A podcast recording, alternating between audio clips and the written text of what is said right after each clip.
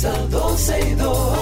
Sergio Carlos, Karina Larrauri llegan para darnos toda la información de los hechos, toda la diversión del momento.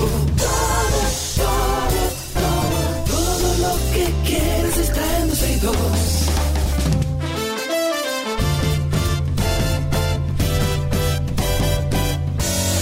El reloj ya ha marcado las 12, ya comienza 12 y 2. Sergio Carlos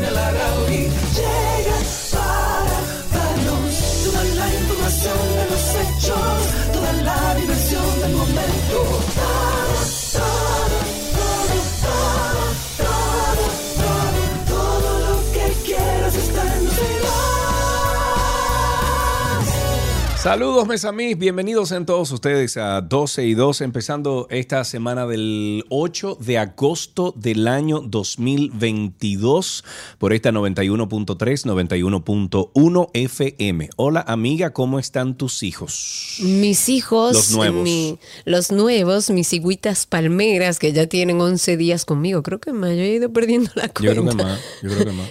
Sí, yo creo que más. Lo que pasa es que me dijeron, si pasa el octavo día, pasaste la prueba. Entonces Ah, yo siento como Que no que, se ya pasé la prueba y no, cuen- no cuento los días. O sea, que no Pero se mueren le- después de, la- de los es más días. difícil, Digamos, es más difícil. Ya le salí, ya le están saliendo sus plumitas, ya se le están formando las alitas, ya tienen las patitas bien que se pueden parar a comer, ya piden comida. Ah, como los niños empiezan. Te piden, te piden comida, o sea, ellas. Eh, eh, bueno, ellas, yo creo que hay un macho y una hembra, ¿Y pero cómo tú bueno, sabes que hay un macho? Por porque uno es más grandote que otro. Ya. Entonces siento que, eh, ah, no sé, a menos que en esa en esas aves sean más grandes lo- la- las hembras. Pero en general Bueno, están yo muy creo que en bien, general siempre el macho es más, Es más grande, grande. y más bonito en las aves. Exacto, regularmente Sí, o sea, es así. Tiene, Aquí tiene vienen como más unos. pelaje, tiene más colores, si tiene colores, o sea, como más... Aquí más- vienen sí. unos que, que, que vienen los machos y las hembras y tú te das cuenta perfectamente y te das cuenta porque los machos son bellos. Ajá. Cabeza negra, plumaje Yo- amarillo. Una Yo cosa siempre hermosa. recuerdo cuando yo iba a la finca de mi, de mi abuelo, Tim Pichardo, Agustín Pichardo, ejemplo nacional. Eso fue en el año 1991-90, que lo designaron ejemplo nacional porque era, eh, y lo he dicho muchas veces aquí en el programa, eh, fue la persona que conservó por más tiempo el merengue autóctono, el que se bailaba en los años 30, 20, eh, por ahí. Y bueno, cada vez que mi abuelito, íbamos a la casa de mi abuelito, ahí en la, en la herradura, en Santiago, cerca de, de donde está um, Barceló, tienen una, una fábrica grandísima, hay un campo metido para allá adentro. Eh, eh, cuando él llamaba a los pajuil, le decía, pajuil, pajuil, pajuil. Entonces él hacía, le tiraba, le tiraba maíz a los pajuil. Y cuando venían los pajuiles, yo siempre le decía, mira ese, mira aquel. Y recuerdo que él me decía, lo que pasa es que los machos siempre tienen más color que las hembras. Fejito, mira. Entonces ahí se me quedó y bueno, obviamente después como crecí, me- me- no sé si en clase de biología o lo que sea, me dijeron que el macho siempre en las aves siempre es como tiene Sí, más, más- colorido, es más grande y más bonito para atraer a las hembras. Pero en general, aquellos que no saben y no tienen el contexto, en mi casa se cayó un nido de cigüitas palmeras. la- Lamentablemente lo dejamos ahí para ver si su madre venía. No vino, es decir, que la madre aquí, le hace Karina, se ha dedicado en cuerpo y alma para que crezcan esas cigüitas palmeras. Que, óyeme, es duro, esa madre tiene un trabajo muy duro. Eh, muy duro. Mira, Claribel a través de YouTube dice, Karina, en mi casa rescatamos un carro, ojo, un carro.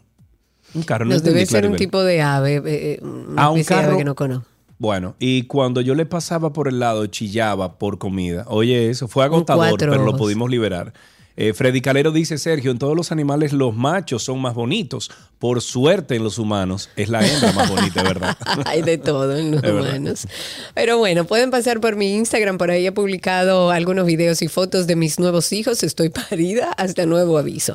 Vamos a empezar con las informaciones. Vamos a ponernos al día. Estamos abriendo una semana. Hay un tema recurrente en el país y es el de las políticas migratorias.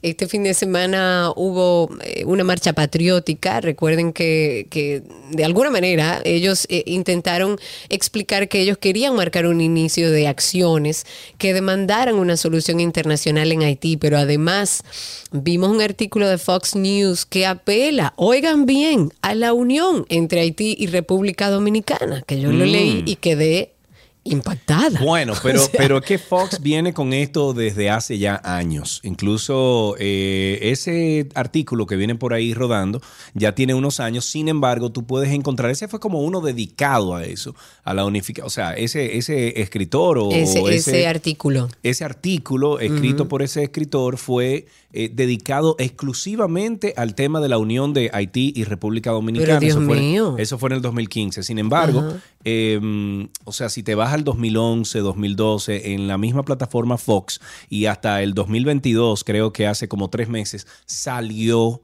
también otro artículo que tiene que ver con eso. No fue justamente dedicado todo al tema, pero tiene que ver con eso. O sea que hay una agenda de parte de, eh, yo diría que del lado conservador de, de los Estados Unidos, del lado republicano de los Estados Unidos, que quiere y jura y perjura que Haití y República Dominicana deberían ser uno deberíamos decirle a ese articulista de Fox que también hable y que se una México con Estados Unidos y que empecemos a unir todo, porque opinar desde allá es muy fácil. Nuestro presidente ya ha dicho que República Dominicana no tiene la solución para Haití. No, para nada. Convengamos que somos un país pobre en medio de una crisis que soluciones para un país en una crisis como la que tiene Haití no tenemos.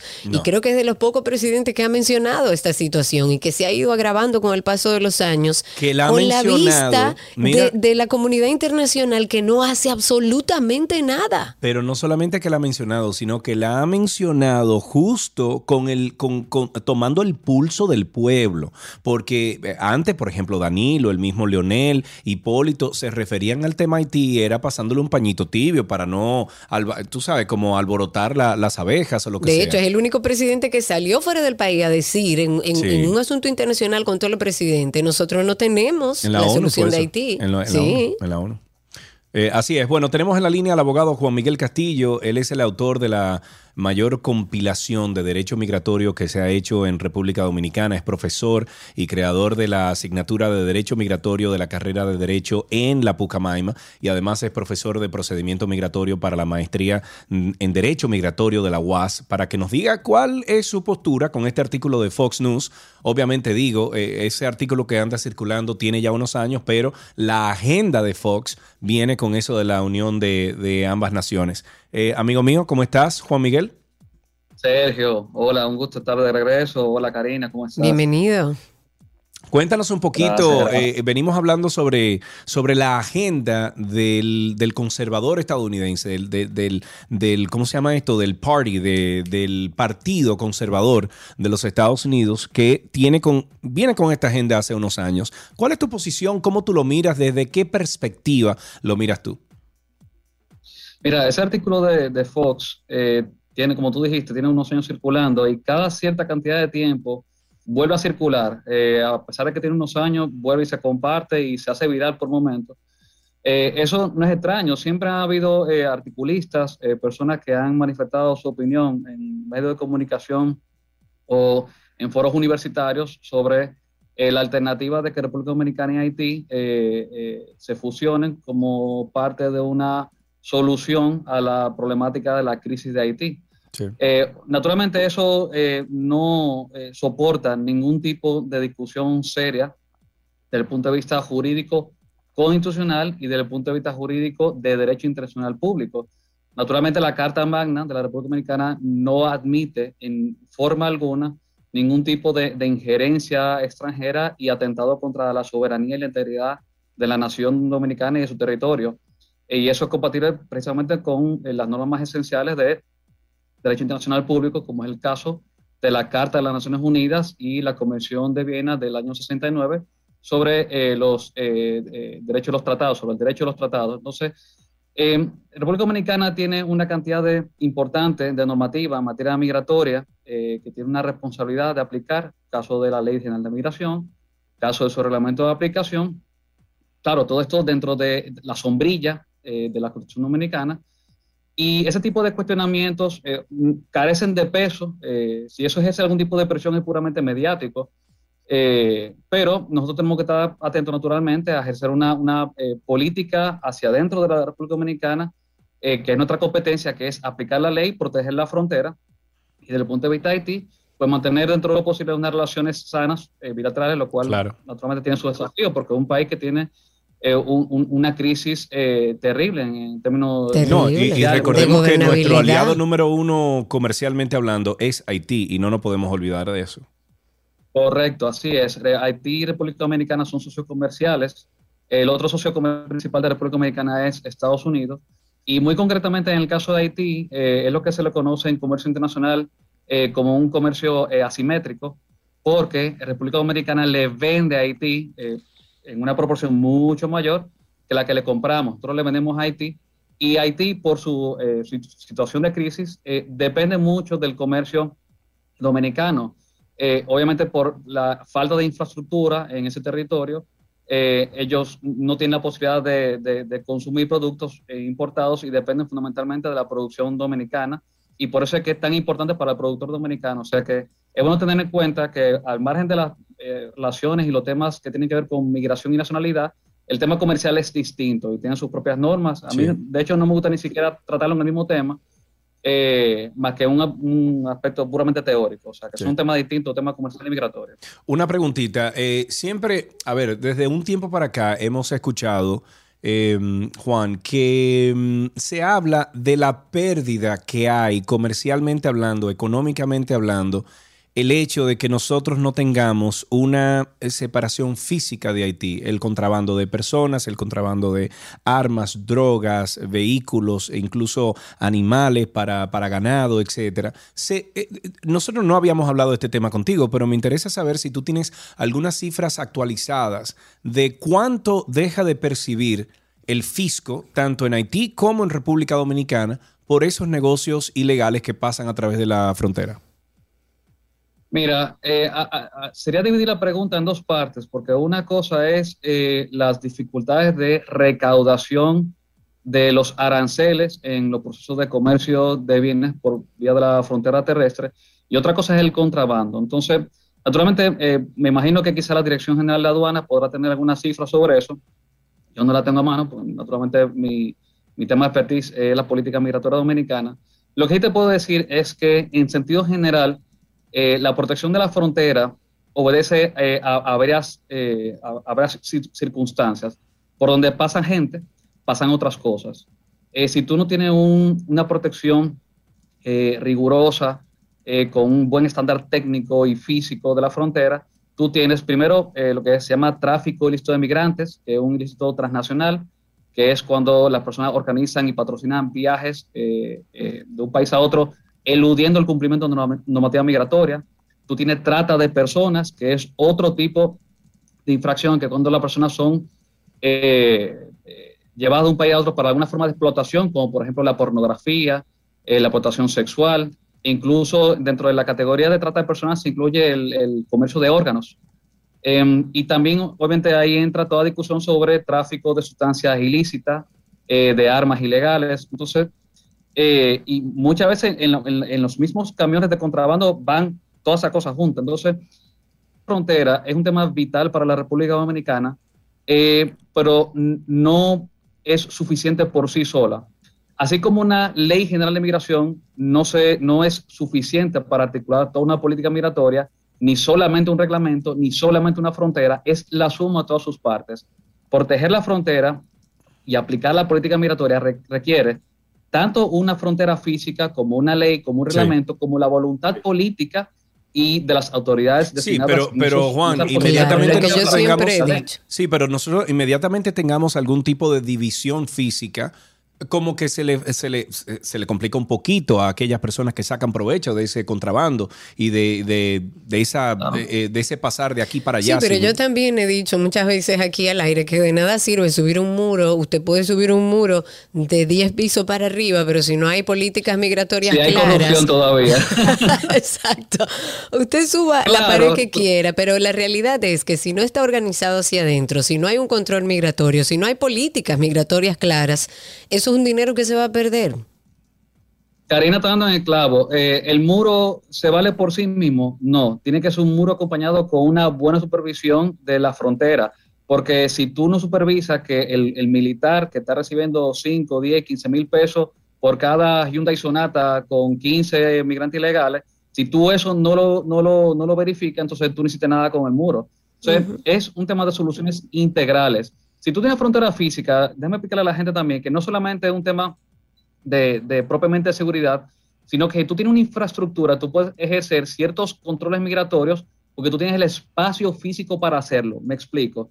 No mismo una, simple valla eh, con dos guardias que tú tener un, muro con una infraestructura, una oficina de migración con competencia para las provincias fronterizas en la cual tú puedes hacer, por ejemplo, eh, depuraciones de estatus migratorio para ver quién tiene residencia, quién tiene quizá un carnet de trabajador temporero como su categoría de, no residente, eh, quién tiene quizá un estatus migratorio legal, pero en el momento que fue detenido por la autoridad no portaba su documento de identidad.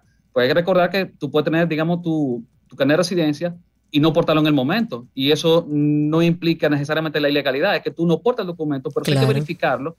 Y para eso tú necesitas una interdicción por parte de las autoridades, primero con la competencia de el Ministerio de Defensa, que tiene competencia de protección de la frontera, pero con los oficiales de migración, que son los que tienen la facultad, de acuerdo a la ley 28504, para hacer la depuración. Y eso tú puedes hacerlo si tú tienes una infraestructura y también capacidad técnica, por ejemplo, con detección de datos biométricos. Esta persona que fue detectada aquí tiene un carnet, sí o no. Ese carnet está vigente, sí o no.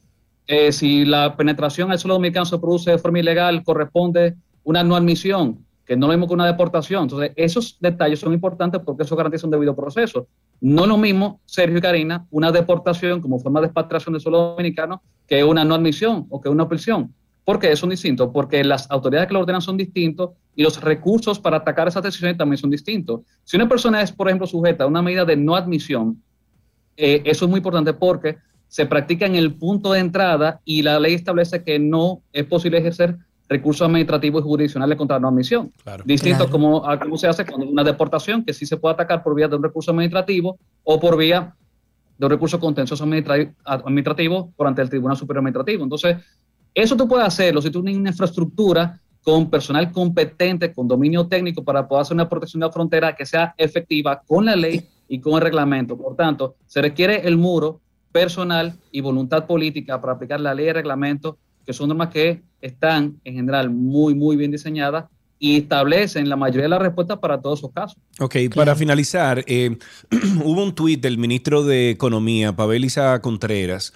Eh, él resaltó la necesidad de que la política migratoria dominicana sea más eficiente y deploró incluso a quienes hacen este reclamo desde el desprecio perdón, calificando esta acción de, penosa, de peligrosa, y también deploró el hecho de que algunos aplauden el atropello a la dignidad de las personas al momento de reforzar las regulaciones migratorias. ¿Tu punto de vista de este tuit de Pavel? Si, él se refiere eh, en sus declaraciones a la marcha que tuvo lugar el sábado, yo estuve presente. Sí, ahí te vi. Y como entidad, eh, perdón, como evento organizado por el Instituto Duartiano, como un instituto eh, autónomo y oficial del Estado Dominicano, ahí no se pidió ni se expresó nada que fuera denigrante, nada que fuera un atropello a los derechos humanos, no se exigió nada que no tuviera ni en la Constitución, ni en la ley de migración, ni en el Código de Trabajo. Todo lo que se expresó ahí fue conforme al ordenamiento jurídico dominicano. Por tanto, lo que él le está diciendo no se corresponde con lo que pasó el sábado. Uno. Eh, número dos, eh, sí, la política migratoria naturalmente requiere eh, que, su, que, su, que, el, pueblo dominicano demande a sus gobernantes su aplicación, porque no solamente el tema del estatus migratorio, eso aplica incluso para las cuestiones de lo que se llama la nacionalización del trabajo y las normas del, Código de Trabajo sobre la composición 80-20 que nosotros conocemos. Entonces, todo lo que se pidió ese día, lo que se expresó en el Parque de Independencia, eh, fue en ese sentido. Em, entiendo que en los ambos extremos ideológicos eh, hay personas que siempre hacen declaraciones que son desafinadas. Eh, hay personas del ámbito, digamos, más de derecha que quizá apoyarán alguna expresión xenofóbica, porque los habrán personas xenofóbicas, hay personas racistas, y que apoyan medidas que son francamente inconstitucionales y contra los tratados internacionales, como el caso de las deportaciones masivas. y habrán personas también del espectro de izquierda que apoyarán la apertura completa de la frontera, la penetración masiva de migrantes haitianos ilegales, la documentación de todos ellos para hacer una fusión, eh, por lo menos en términos fácticos de, la isla. Entonces, eh, obviamente esas posturas extremistas no me merecen ninguna opinión seria porque no realmente no aguantan un análisis serio jurídico. Eh, sí te garantizo que eh, personas como, como quien les habla, eh, profesores de Derecho Migratorio, Derecho Constitucional, Derecho Administrativo, profesionales de Derecho y muy especialmente el magistrado Wilson Gómez, que estuvo ahí, son personas que entendemos la política migratoria como un, mecanismo que es ejercido con respecto a los derechos fundamentales de la persona. hay que aplicar las medidas de patriación como las deportaciones Naturalmente sí, pero eso tiene que aplicarse con respecto a ciertos estándares del derecho administrativo constitucional, por ejemplo, el derecho de defensa, el debido proceso, derecho a tutela judicial efectiva, la individuación de cada procedimiento eh, y que ningún procedimiento puede ser y arbitrario. Por tanto, cada persona pensante que apoya el robustecimiento de la política migratoria dominicana siempre, siempre tendrá pendiente esos aspectos constitucionales que no pueden ser ignorados. Claro, claro, estamos de acuerdo. Muchísimas gracias eh, por la conversación, Juan Miguel Castillo. Si usted quiere seguir esta conversación con él y todo su equipo, pueden entrar a arroba legalcpr, legalcpr en redes sociales. Juan Miguel, muchas gracias. Gracias, Sergio. Gracias, Karina. a ti, a ti, a ti. Hay una conversación interesante que definitivamente eh, es parte del día a día nuestro en la República Dominicana y no podemos ignorarlo. Vámonos con un tuit del día. Tuit del día, señores. El tuit. Compartimos un tuit del día del ministro sin cartera ahora, Roberto Fulcar, mm. que dice, mañana, le hace hoy porque fue ayer. No, pero mañana, sí, pero ya él fue. Espérate. Por decisión propia, solicitaremos a la Cámara de Cuentas una auditoría a nuestros dos años de gestión al frente del MINER. Momentos después, traspasaremos el mando al nuevo ministro de Educación. Creemos en la institucionalidad, transparencia y continuidad del Estado. Que déjame decirte, eso es lo correcto, Karina Larrauri. o sea, si yo te estoy traspasando o dejando una institución, un ministerio, lo que sea, hágame una auditoría, venga, y el que entre, que no acepte eso sin una auditoría. Yo no cojo nada, yo fuera, yo, yo, entrar a un ministerio sin saber lo que pasó ahí para que después se me pegue a mí, lo mejor que pueden hacer para esclarecer todo y que todo quede bien es que se haga una auditoría y ver cómo quedó y cómo dejó Roberto Fulcar eso. Qué bueno abundar un poco. El ex ministro de Educación, Roberto Fulcar, en el día de hoy acudió a la Cámara de Cuentas solicitando ya de manera voluntaria que la entidad realice esta auditoría a la gestión del MINER. Eh, él fue titular del Ministerio de Educación por dos años, estuvo en la entidad hasta el pasado miércoles, cuando el presidente, como sabemos, lo destituyó del cargo y lo designó como ministro Estado sin cartera. Karina. Aquí no se destituya. Lo, cambió para ministro de Estado sin cartera, pero en el mismo post comunicó que luego de eso él iba a proceder al traspaso, como tal les dije, al nuevo ministro de Educación, el señor Ángel Hernández, que según las informaciones que tengo, es un hombre muy capacitado, muy capacitado y ojalá podamos ver los resultados que espera todo el país. Bueno, ya los mineros llevan ocho días bajo tierra, lamentablemente, y aunque la excavación para llegar hasta los mineros atrapados hace ya ocho días en la mina Cerro de Maimón ha avanzado más de un 50%, se está llegando a un punto donde continuar será más lento y difícil por el tipo de roca que debe eh, destruir la perforadora. Elizabeth Mena, quien es la vicepresidenta de la Corporación Minera Dominicana Cormidón, señaló que también sostuvieron contacto con Carlos Yepes Ospina, el colombiano, y Gregory Alexander Méndez, el dominicano. Ambos se encuentran bien y en buena salud. La tuneladora prestada por el gobierno de Canadá llegó la madrugada de este lunes a la mina de Cerro de Maimón en la provincia de Monseñor Noel, donde será utilizada ya para agilizar el rescate de estos dos mineros que permanecen atrapados en este eh, yacimiento. Rolando Muñoz, quien es el director de la minera, eh, o de minería más bien, informó que desde las 4 de la madrugada están ensamblando el equipo que llegó de Canadá para empezar a ser utilizado en el rescate de Gregory Alexander y de Carlos Yepes. Este funcionario prevé empezar a utilizar esta tuneladora, como se llama, en horas de la tarde de hoy lunes en la excavación de los túneles de acceso al área donde están los empleados mineros. Ojalá que puedan salir de ahí. Ojalá, Dios mío, qué angustia estuve- deben tener ellos y toda su familia. Yo estuve viendo algunas eh, entrevistas que Nuria hizo y otros medios a los mineros y hay mucha desinformación de parte de esos mineros que trabajan ahí, Karina, lamentablemente, porque incluso eh, hay algunos de ellos que están viendo esto como una oportunidad para ellos eh, sacar más dinero de, de- de todo el asunto. Incluso hubo uno que dijo, si ellos mueren ahí, que se preparen, que nos vamos a tirar para la calle porque Ah, queremos más dinero. lo- o sea, una cosa no tiene nada no que ver con la otra. Hay, una, hay un tema que es seguridad, hay otro que es pago. Obviamente se le tiene que pagar a usted dignamente por el trabajo que usted hace en el mercado que usted está. Y hay otra cosa que es responsabilidad administrativa. Entonces, son tres, cuatro temas muy diferentes a Sí, lo que sí, muchos de ellos se están reclamando ahí. Estoy de acuerdo. Bueno, vámonos con otro, otra noticia. Tenemos que hablar de, de la operación Cateleya. Es una operación que ha estado sonando mucho en los últimos días, que además tiene como una fichita interesante. Oigan esto. El Ministerio Público va a pedir, por supuesto, prisión preventiva contra un sargento de la Policía Nacional que aparentemente se encuentra vinculado en la red de, de que es una red de trata de personas que tenía incluso ramificaciones, no solamente estaba aquí en el distrito, sino que también había eh, parte de esta operación en la región este y fue desmantelada por el ministerio y le han llamado Operación Cataleya. Y se trata del sargento Dionisio Mieses de la Cruz, que el Ministerio Público ha solicitado prisión como medida de coerción luego de que este sargento de la policía activo fue señalado de promotor de esta estructura criminal. Y con este suman ya 16 personas que están imputadas por la mm, Comisión de Trata de Personas. Eh, según lo que se dice, ahí explotaban sexualmente a unas 80 mujeres de nacionalidad colombiana y venezolana que fueron rescatadas por el Ministerio Público. En una nota positiva, Giuseppe Paterno ha vuelto a darnos una lección de vida dos años después de conseguir el título universitario en filosofía e historia con los más, los más altos honores. ¿Tú sabes qué? Yo debo estudiar filosofía e historia Sí. para ver si acabo loco. Sí.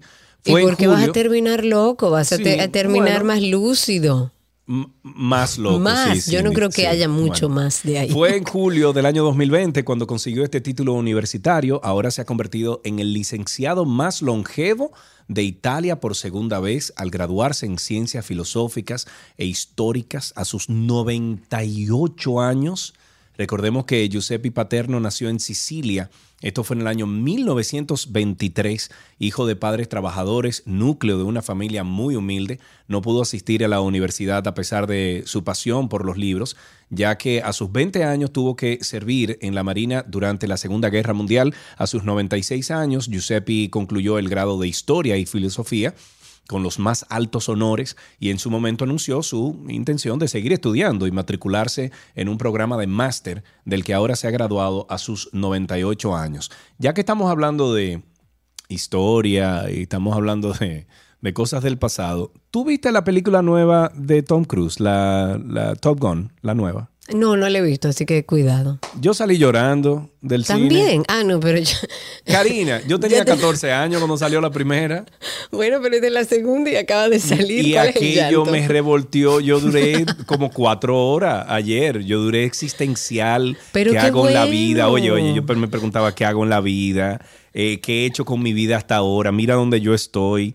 Que, una locura, una, una locura. Está muy, muy existencialista, amigo. Yo, yo le agarraba la mano a Gaby y le decía, Gaby, ¿qué hemos hecho? O sea, 30 años han pasado, mira la película. Está bueno, eso te limpia por dentro, te película. Pero limpia. está buena la película, Vamos a terminar con las declaraciones de Roberto Mira, perdón, perdón, espérate, del espérate, día espérate. de hoy. que Yanio dice que también lloró. Eh, Ah, sí. Lisa, Lisa dice que también me entiende porque pasó por ahí. Eh, em- Elimil dice, buena, eh, me dio goose- goosebumps todo el tiempo. Eh, Claribel por igual, sí, parece que es un sentimiento de todos los que tenemos Entonces más de digan 35 nada. años o 40 años. Creo que sí, que es un sentimiento común. Ok, ábrame ese enlace ahí, que vamos a terminar con esta perlita. Son las declaraciones de Roberto Fulcar en el día de hoy. Como ustedes saben, aquellos que acaban de sintonizar, habíamos dicho que el mismo propio, eh, que, que el propio Fulcar había solicitado una auditoría para el Ministerio de Educación para, dice él, entregar todo sobre la ley. Y por supuesto, él había dicho que iba en el día de hoy a eso y fue. Y escuchemos lo que dice. Eh, no hay sonido A ver. aquí. Espérate, espérate, espérate. ¿Cómo que no? ¿Cómo que no? Ahí. Hemos visitado la mañana de hoy a esta Cámara de Cuentas para solicitar una auditoría financiera y de procesos a mi gestión de dos años frente al Ministerio de Educación de la República Dominicana. La comunicación que hemos dirigido, que hemos dirigido dice lo siguiente. Señor José Janel Andrés Ramírez Sánchez, presidente Cámara de Cuentas de la República Dominicana, su despacho. Asunto, solicitud de auditoría financiera y de procesos. Distinguido señor Ramírez, luego de extenderle un cordial saludo, me dirijo a usted a los fines de solicitarle interponer de sus buenos oficios para que se realice una auditoría financiera y de procesos a toda nuestra gestión, la cual comprende los periodos establecidos del 17 de agosto al 31 de diciembre del 2020, del 1 de enero al 31 de diciembre del año 2021 y del 1 de enero a la fecha de término de nuestra gestión, miércoles 3 de agosto del presente año 2022, y que el alcance incluya la verificación de los procesos de contratación, ejecución de pagos, adquisición de bienes y servicios, compras, entradas y salidas de inventarios, nóminas, así como cualquier otro renglón de interés durante la vigencia de nuestra gestión en el Ministerio de Educación. Esta solicitud la hacemos con el propósito de transparentar todas las operaciones y actividades realizadas en los periodos que abarcan el ejercicio de nuestra gestión en el Ministerio de Educación. Agradeciendo su atención a nuestra solicitud, Roberto Fulcar Encarnación. Este es un acto de coherencia con lo que ha sido toda mi vida. Me encanta que él mismo lo dice. Este es un acto de coherencia. Bueno. Entonces, una preguntita. Entonces, él le marca la pauta a la, al. ¿Cómo se llama? Al nuevo incumbente. No, no, no, Ángel. no, no, no, no, no. Él le marca la pauta a cuentas, A, a, a la Cámara de Cuentas. a la no. Cámara de Cuentas en que él puede auditar entonces. No, no, porque termina diciendo en cualquier otro renglón que sea de su interés. O sea, especifica quizás las cosas que le interesa que se auditen Porque para que quede entiendo que la- claro. Porque entiendo que la Cámara de Cuentas tiene su librito que tiene que seguir, su- Claro. su, requerimiento y todo lo que tiene que hacer, ¿verdad? Claro, claro. La. Cámara de Cuentas no seguía por lo que usted le va a decir que, que audite o no, No, pero él yo. hacía como un resumen o resaltando las cosas que quería que se auditaran, además de todo aquello que la Cámara de Cuentas así lo decía. Habrá que ver. Eh, si se manda a hacer una auditoría, uno se queda como, bueno, es lo que tiene que hacer, me parece bien, hay Pero que ver que el manden resultado. a alguien del PLD a hacer la auditoría.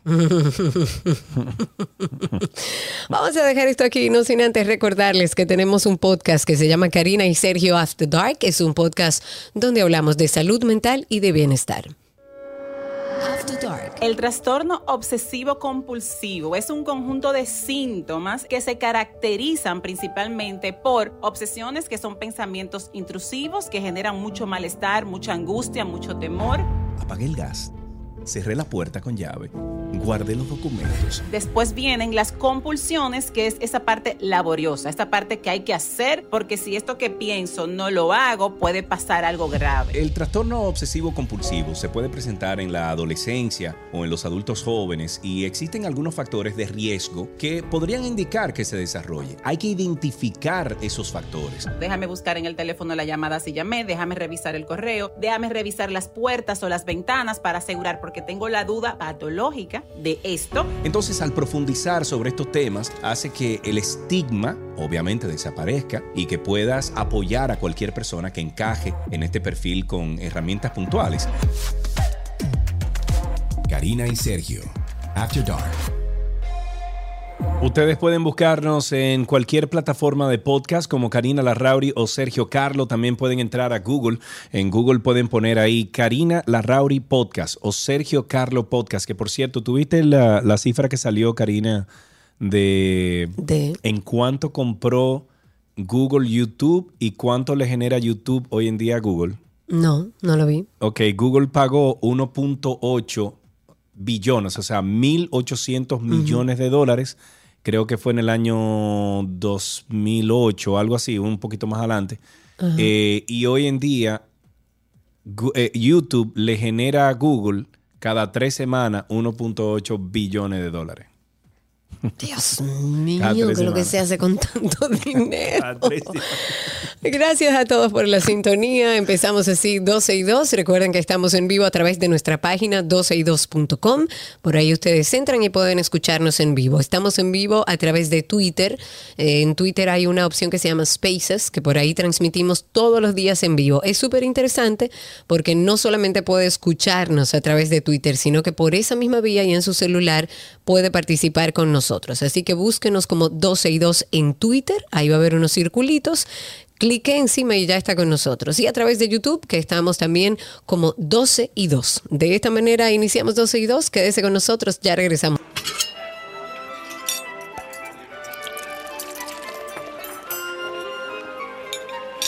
Oui. oui, Je. A comida de de Gabriel Gabriel Apas que se pone encima. Tenemos que cambiar eso ya. Tenemos 14 Sí, años. señores, mismo. 14 Sí, años. sí. Yo creo que. Tendríamos que cambiar el yay.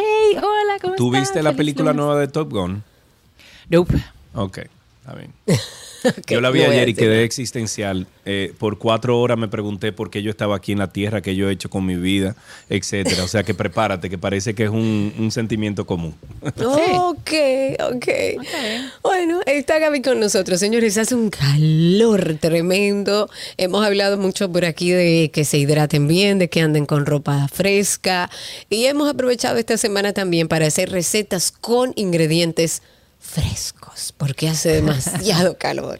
Gaby, ¿hoy qué preparamos? Bueno, eh, uno sin ser experto en el área, porque para eso justamente están los doctores eh, nutriólogos o los Claro. nutricionistas, como o- o- unos dicen que le dicen nutriólogo, otros No, nutricionista. lo que pasa es que el nutriólogo es la- médico, el nutricionista no. Ok, bueno, ahí está, sí, there you go. Entonces, eh, es bueno resaltar que, y, y lo he dicho y lo hemos dicho muchas veces, nosotros los dominicanos almorzamos muy pesado. Tenemos un- nuestra, nuestra comida Ese base, arroz, típica. ese frito, Es muy fuerte. ese- esa, es- esa carne, esa Wow. ensalada, el salseado. Exacto. Ya, esos aguacate. Eso. No, pero el aguacate calor. bien, las ensaladas bien, eh, pero hay que trabajar en el en ahora mismo en el verano de tratar de comer mucho más suave. Sí. Eh, de, como bien hemos dicho, de hidratarse súper bien, de em, bajar o de tratar de eliminar la ingesta de productos y alimentos procesados con un exceso de azúcar, con un exceso de, de, em, sal, inclusive porque te hace retener la parte del líquido. Eh, todo lo que viene siendo los carbohidratos procesados, las harinas, las frituras, todo eso se suma. Eh, hablamos mucho ah, de comer ensaladas, pero comer ensalada no significa tener un bowl de vegetales y ponerle un aderezo en base a crema, en base a mayonesa, en base, porque eso también no ayuda. Claro. Yo pienso que si bien es cierto que en el día, obviamente que hace un poco más de calor, tratar de, hidra- de hidratarnos súper bien eh, sería muy importante. Reducir, como decíamos, la parte de los azúcares, que también es, es importante. Y almorzar ligero. Y ya si usted quiere almorzar, eh, cenar un poco más pesado, pues, pues puede cenar un poco más pesado. Pero Claro. eh, la parte de- del mediodía o inclusive hasta algunas meriendas es importante tenerla más ligeritas. En días pasados leí un artículo inclusive que hablaba sobre aquellos ingredientes que no te generan az- eh, azúcar en la sangre, que también es muy importante, nada que ver con lo que estamos hablando del calor, pero sí me di cuenta que son vegetales y frutas que inclusive te dan, te ponen ligero. eh, Claro. Que si las alcachofas, que si el pepino, que si las, las fresas en el caso de las frutas y demás. Entonces vamos a tratar esta semana de hacer recetas Eh, y si ustedes tienen algunas, por favor, eh, vamos a recomendarla. Karina, en días pasados yo te escuchaba cuando estaban hablando sobre la parte de los desayunos y la comida escolar, que tú muy bien decías de las frutas, que las frutas son para comérselas, no para necesariamente hacer jugos y los juguitos estos que vienen en en envases, eso tiene muchísima azúcar, pues tratemos de Usted tiene que hacer un ejercicio y entonces calcular, porque uno no tiende a no leer las etiquetas, entonces, o a no saber leerla, porque a veces te dicen, ah, tiene 10 gramos de azúcar o tiene 5 gramos de azúcar, pero te la dicen de acuerdo a una proporción que tú tienes que multiplicar para saber realmente la cantidad de azúcar. Y eso tiene, es como usted coger un vaso y entrarle 20 cucharadas de azúcar y eso es lo que usted le está dando a su hijo. Exactamente, exacto. Entonces, todas esas cositas, eh, inclusive los aderezos, eh, tengan en cuenta la parte de las calorías, porque hay aderezos que saben deliciosos y la verdad que sí. Y cuando comienzas y chequeas, o, aderezos que uno mismo prepara aquí, que se le pone mayonesa, que si le pone esto, que si le pone el otro. Entonces, dentro de mi recomendación para esta semana, vamos a mantenerlo simple. No es que se vaya a comer de que una hoja de lechuga o se vaya a comer un, no, no, sino vamos a mantenerlo simple, a tratar de trabajar aderezos en base a aceite de oliva, inclusive Nico los otros días mencionaba que el aceite de oliva sí, si bien es cierto, el que el mejor es el que más te gusta a tu paladar, pero hay unos que son más refinados que otros, que llevan un proceso de elaboración mucho más delicado que tienden a son de mejor calidad. No significa que sea que te gusten más o te gusten menos, sino que son de mejor calidad. Todos esos puntitos ayudan ayudan a que nosotros nos sintamos mucho más ligero y que durante el día pues eh, no tengamos tanto calor. El, el, café, que nosotros nos encanta el café, vamos a tomárnoslo frío. No puedo, Gaby. Ay, no, no, puedo, Gaby. Tú sabes lo que yo hago. Yo me levanto, hago mi taza de café, me voy con mi taza de café y prendo un abanico. Pero mi café tiene que ser caliente. No, eh, yo también te entiendo perfectamente porque me pasa. Pero ayer justamente me pasó que llegué aquí a Abuela y estaba muy bien, fresquita, me bajé del auto, estaba recién aire acondicionado, ay, le brindamos un café, sí, sí, me siento, me café, me tomé ese café. Oh my God. Pero bueno, nada, vamos a lo que vinimos en alguna receta. Pártanla y vamos a hacer hoy una ensalada que lleva muchos ingredientes sumamente refrescantes. Y, por mencionar así, tenemos el pepino de ingredientes refrescantes, el pepino, eh, los pimientos. Eh, si nos vamos a la fruta, la sandía tiene muchísima agua, que es buenísima eh, consumirla. Los zucchini son también buenísimos para este esta época, la parte de las zanahorias, em, tenemos también, como te dije, en las frutas las fresas. Em, las partes cítricas también ayudan bastante con, apaciguar el calor. Eh, saliéndome del tema, pero son simplemente consejitos. En vez de hacerse una limonada, tome un agua con limón y no la haga tan fuerte, o sea, hagan un poquito más aguada, pero no le ponga azúcar y uno se va acostumbrando. Claro, que se acostumbra, uno se acostumbra. Quería mencionar que nos escriben ahí que Montserrat dice 110 recetas, dice que tiene en Keto Familia-RD, son buenas opciones, puede, usted puede pasar por ahí, Keto Familia-RD nos escribe a través de YouTube por si quiere pasar por ahí. ¿Qué preparamos, Gaby? Buenísimo, gracias. Sigan así. Vamos a hacer esta ensalada griega que muchas veces quizás la hemos podido compartir, pero es un sí o sí que hay que tener. Y esta vinagreta la pueden tener a, siempre presente para con cualquier lechuga, cualquier una ensalada de lechuga, tomates, eh, cebolla, zanahoria, va súper. Y es muy fácil también preparar y en algún momento salir debajo de una patana cuando uno tiene eh, hambre o, de repente tiene que hacer una ensalada fácil. En el caso de esta ensalada César vamos a necesitar un pepino. El pepino que recomiendo es el pepino que es tipo japonés, que es el pequeñito. Si no, tenemos, si, si conseguimos el grande, sí o sí vamos a pelarlo y a quitarle las semillas. Si es el japonés, entonces puede dejarle la, la cáscara pero hay personas que no le gustan y lo puede pelar, pero si a usted le es agradable la cáscara, pues déjesela y si no, pues igualmente quítesela. Y luego la vamos a cortar en trozos. No lo lamine muy fino, ya, sino que tiene que tener mordida. Llévese también de que vamos a utilizar em, tomates tipo cherry, entonces más o menos guíese que cuando te corte el tomate cherry por mitad sea el tamaño igual al, de, al del pepino. También necesitamos un pimiento rojo, que vamos a cortar en dados, un pimiento amarillo, si así le gusta también, que se ve precioso, puede ser amarillo o verde. El verde eh, todavía tiene un sabor más fuerte. Menos pero dulce. Cualquiera de los dos, para mí, exacto, menos dulce, es muy rico. Porque el verde, rojo es como dulzón, el rojo y el amarillo.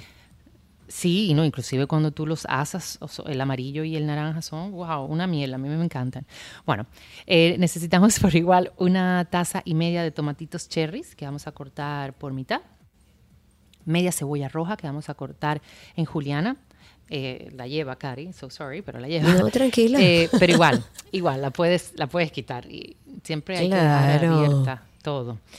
Media libra de queso feta, que aquí hago también un paréntesis. El queso feta es un queso bastante fácil de digerir. em, o sea que Rico, si usted- tiene mucho sabor. Es muy rico, tiene muchísimo sabor. No confundamos el feta con el queso griego, son dos cosas prácticamente, aunque ya al- algunas veces uno tiende a, tiende a decir, ah, no, el feta es el griego, pero lo puede encontrar desde las dos formas. Ok. ¿Tú te estás yendo? ¿Qué está pasando? No, algo, no, no, yo estoy. Eres tú que Ah, tienes problemas ok. con tu internet, Gaby. No, Sergio tiene no que venir y organizarte allá. Sí, Ah, pero tu yo. video Y- se paró. Exacto. Ok, bueno, pero eh, sí estoy en el aire. que que Tranquila, Sí, sí, tranquila, sí, sigues estamos al en aire, el dale. aire, tranquila. Lo que pasa es que te quedaste así en la pantalla, pero bien.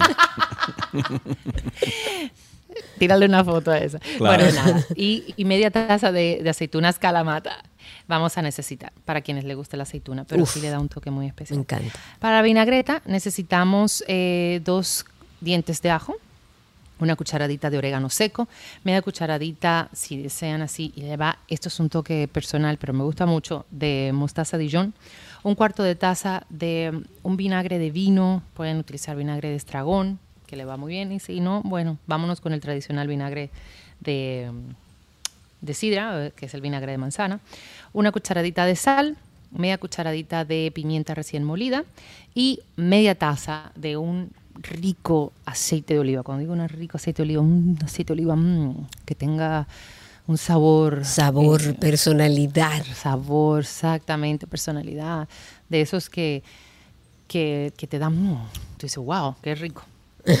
Porque es lo que le va a dar todo el sabor. Bien, vamos a preparar la vinagreta. En un recipiente vamos a mezclar el ajo junto con el orégano, la mostaza, el vinagre, la sal y la pimienta.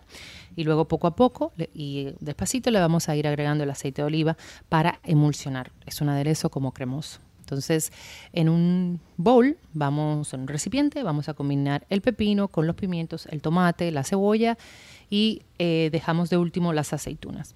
Agregamos la vinagreta, mezclamos bien, ¿ya? Y al momento de servir incorporamos las aceitunas y el queso feta. Esto es para que no tenga una invasión del sabor de las aceitunas en la ensalada, más bien que todos esos vegetales se mezclen, drenen sus jugos, eh, permitan darle sabor a todo. Entonces le agregamos las eh, aceitunas calamata, le agregamos el queso feta, mezclamos un poco, servimos frío, agua, buena compañía y Y voilà. Por ahí pueden ustedes tener una receta fresca. Vamos a compartir también a través de YouTube. Compartan las recetas que ustedes tengan. Escríbanos a través de 12 y 2. Estamos en todas las plataformas sociales, en Instagram, en Twitter, en Facebook y nuestra página 12y2.com, que ahí ustedes pueden conseguir también las recetas de Gaby. Ahí en el link de recetas están 14 años de recetas que hemos compartido aquí. Y también si tienen preguntas o cualquier cosa que quieran compartir con Gaby, gabriela.reginato. Gabriela.reginato. Están también las cuentas de mis potes mágicos, que es la línea Bola de Gaby, Boala RD o Boala Café ahí en Altos de Chabón. Gaby, un beso grande. ¡mua! hidrátense mucho, pórtense bien y nos escuchamos mañana. Así será. Gabriela Reginato estuvo con nosotros en nuestra receta del día.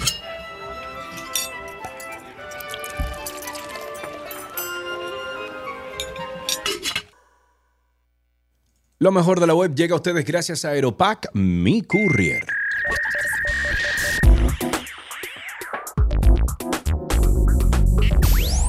Ahorita hace un ratico bebimos agua juntos sin saberlo. Entonces yo me puse un suéter y tú te pones un suéter. Decídete, Karina, tienes que tener Estamos mimetizados, amigo, más de tantos no, años no, no. juntos. Tenemos, más- tenemos 20, qué sé yo, cuántos años juntos. 20, ya. 20, 20, Yo creo que 20. nosotros podemos hacer un ejercicio de, de poder mental, de sentarnos al frente y decir lo que tú estás pensando. Lo que Yo soporto hacer un ejercicio de hipnotización, de, de eh, hipnótico entre Mira, pero recuérdate que nosotros hicimos un podcast de Karina y Sergio After Dark sobre la hipnosis y para qué Pues sirve. vamos a llamarla ¿Ve? y dentro de 3, 4 semanas nos vamos a sentar con ella a ver si es verdad que tú y yo estamos en sintonía. Muchacho, bueno, estamos en lo mejor de la web. Recuerden que toda esta información siempre está contenida en nuestra página en formato de revista digital.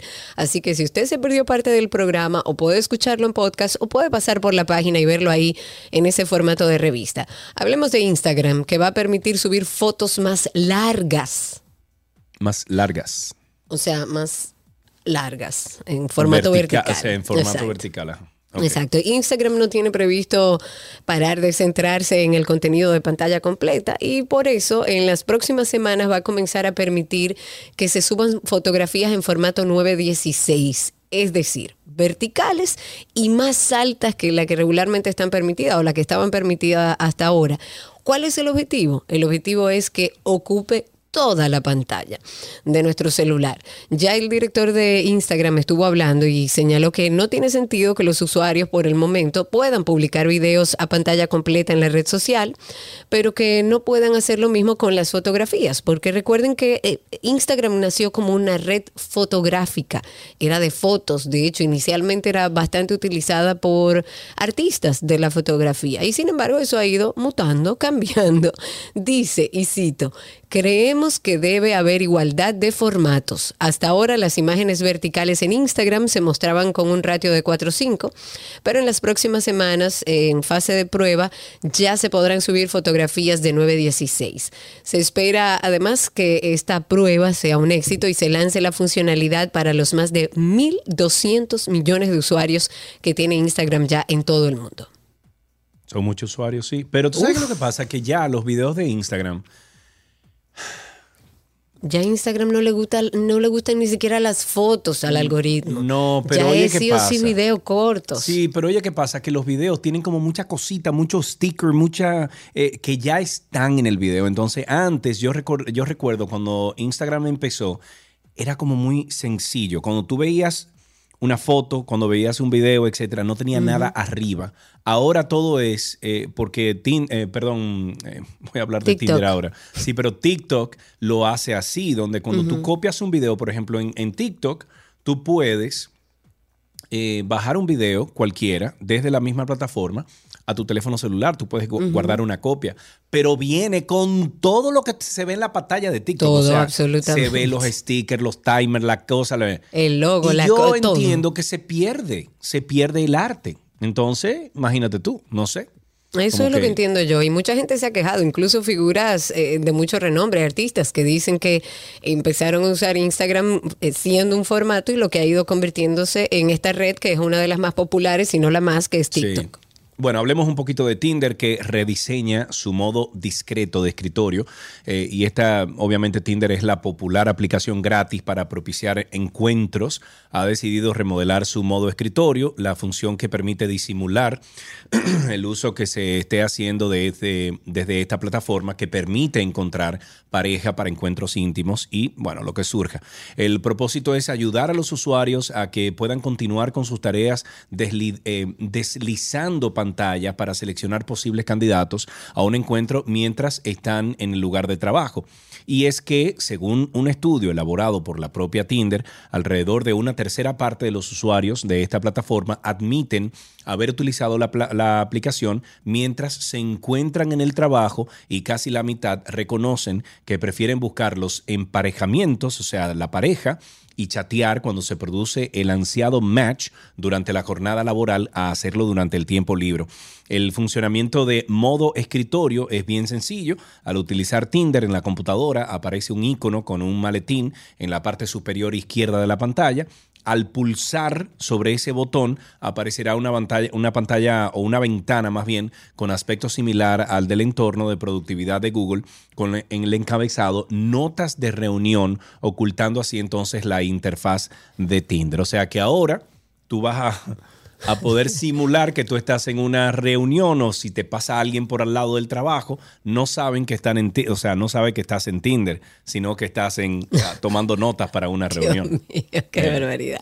Bueno, recordarles nuestro podcast. Tenemos ahí muchísimo contenido que de seguro le puede servir. Ahí hay temas de salud mental que habla de la depresión, de la ansiedad, de la depresión en niños, de la bipolaridad, de la relación que existe entre la salud intestinal y la salud mental. Hay muchísima información. Hay uno bastante reciente que ha sido muy popular, que nos sentamos con un psiquiatra forense, con una psiquiatra forense, a que nos explicara un poco, a ver si entendemos el perfil de una mente corrupta a propósito del caso Operación Medusa en nuestro país. Hay uno sobre eh, el trastorno obsesivo compulsivo que lo manejó Sergio Carlos, porque eso era básicamente una terapia particular. Hay otro reciente que se estrenó este viernes que habla sobre el tema que tenemos con la vejez, el temor a envejecer que tenemos los seres humanos. Tengo que oírlo ya desde otra perspectiva. Es, un antes de Top Gun y después de Top Gun. Y después de Top Gun. sí, sí. Lo voy, a leer, lo voy a leer ya con otra perspectiva. El trastorno obsesivo compulsivo es un conjunto de síntomas que se caracterizan principalmente por obsesiones que son pensamientos intrusivos que generan mucho malestar, mucha angustia, mucho temor.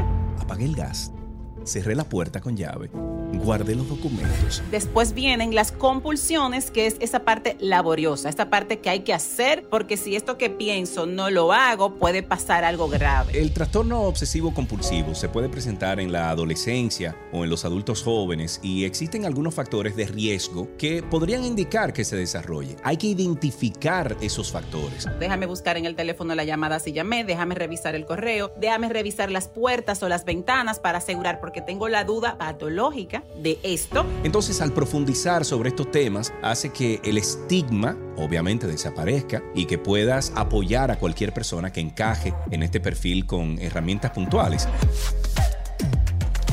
Karina y Sergio, After Dark. Siempre decimos que la forma más fácil de usted conectar con Karina y Sergio After Dark es a través de Google. Lo puede hacer en google.com. Usted entra ahí, pone Karina Larrauri Podcast. Se escribe P-O-D-C-A-S-T Podcast.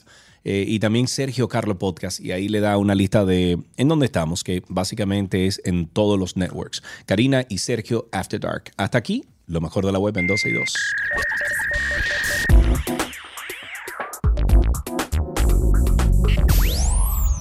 Las noticias deportivas llegan a ustedes gracias a Vita Salud, la tienda de las vitaminas y la nutrición deportiva.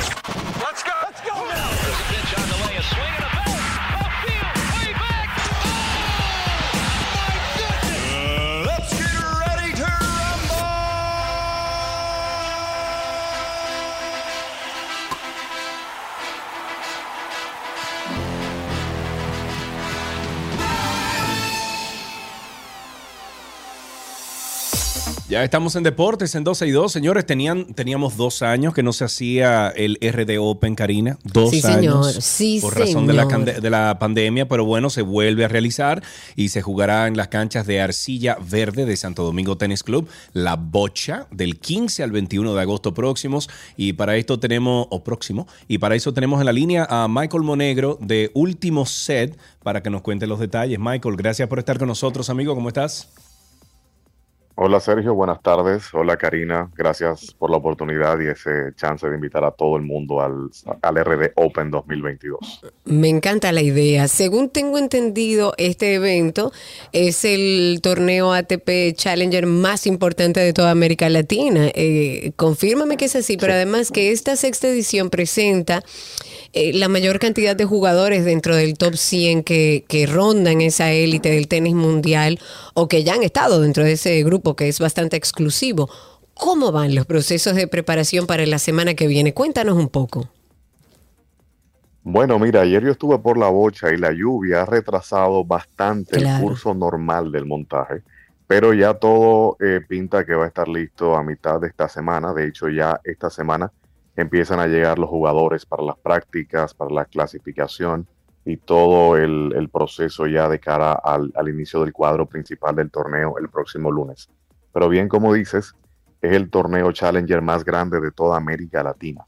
el, torneo inició, recuerden, en 2015 y año tras año ha venido creciendo hasta el punto de convertirse en el evento que es ahora, básicamente eh, la representación del tenis profesional en República Dominicana, la marca de este torneo. Y como dices, también trayendo jugadores dentro de los mejores 100, otros que ya han estado dentro de los mejores 100. Y lo importante de esto es que durante todas las ediciones han venido jugadores que no necesariamente están dentro del top 100, pero que el torneo les ha ayudado a sumar puntos y a llegar no solo al top 100, sino top 20, top 30, top 50 del mundo. Y un ejemplo de ello es Casper Ruth, quien jugó la final de Roland Garros ahora en junio contra Rafael Nadal. Jugó el, el R aquí en 2017 contra Víctor Estrella. O sea que es un evento de fama internacional y el boca en boca también ha ayudado a que jugadores de cartel se sigan sumando tras cada edición. ¿Qué significaron estos dos años de, pausa obligatoria por la pandemia para el RD Open? Sí, yo creo que aumentó mucho las ansias del público dominicano de ver un tenis de calidad, de gran nivel. Y, por eso esta edición ahora eh, tiene a nivel económico y a nivel de puntos, tiene lo mismo que la última edición de 2019, pero en esta ocasión el estadio principal se le han colocado graderías especiales para el evento. También el estadio 2 tendrá graderías diferentes a las que tuvo el año 2019. O sea, a nivel de Challenger es el máximo, es el nivel más alto que podemos tener. Lo volvemos a tener en esta edición, pero con ingredientes adicionales para todo el público de la República Dominicana. Ok. ¿Y dónde vamos a recordar las fechas y dónde pueden conseguir las entradas aquellos que quieran ir a disfrutar de este torneo? Empezamos el 15 de agosto, lunes, empieza el cuadro principal hasta el domingo 21 cuando definimos los campeones de dobles y sencillos. Las boletas están disponibles ya en la web RD Open Tennis, tenis con doble N, rdopentennis.com y ya las boletas están ahí desde el lunes hasta el domingo. Usted puede comprar la boleta por día o puede comprar la boleta por toda la semana también. También en la web tendrá la transmisión vía streaming de todos los partidos del torneo. En cada cancha va a haber streaming y va a estar disponible a través de la web rdopentennis.com. Genial, la verdad que me encanta lo que está pasando con el tenis local. Tenemos que darle un poco también de crédito a Víctor, que abrió una puerta gigantesca al tenis local y ver cómo siguen desarrollando eventos como este en nuestro país es, sirve no solamente a nivel del deporte en sí, sino también hasta a nivel de turismo, señores. Es un deporte que, que en nuestro país no era, un, er, no era normal jugarlo, sin embargo, mira ya por dónde vamos. Tenemos nuestro RD Open. Muchísima suerte. Estoy empieza el 15, termina el 21 de agosto y estaremos pendientes de eso. Michael, muchísimas gracias. Gracias a ustedes, Karina. Un abrazo. Un abrazo grande y hasta aquí nuestro segmento de deportes. Recuerden, pueden entrar a la página, adquirir sus boletas y apoyar a los jugadores locales en el tenis dominicano que sigue creciendo. Hasta aquí deportes.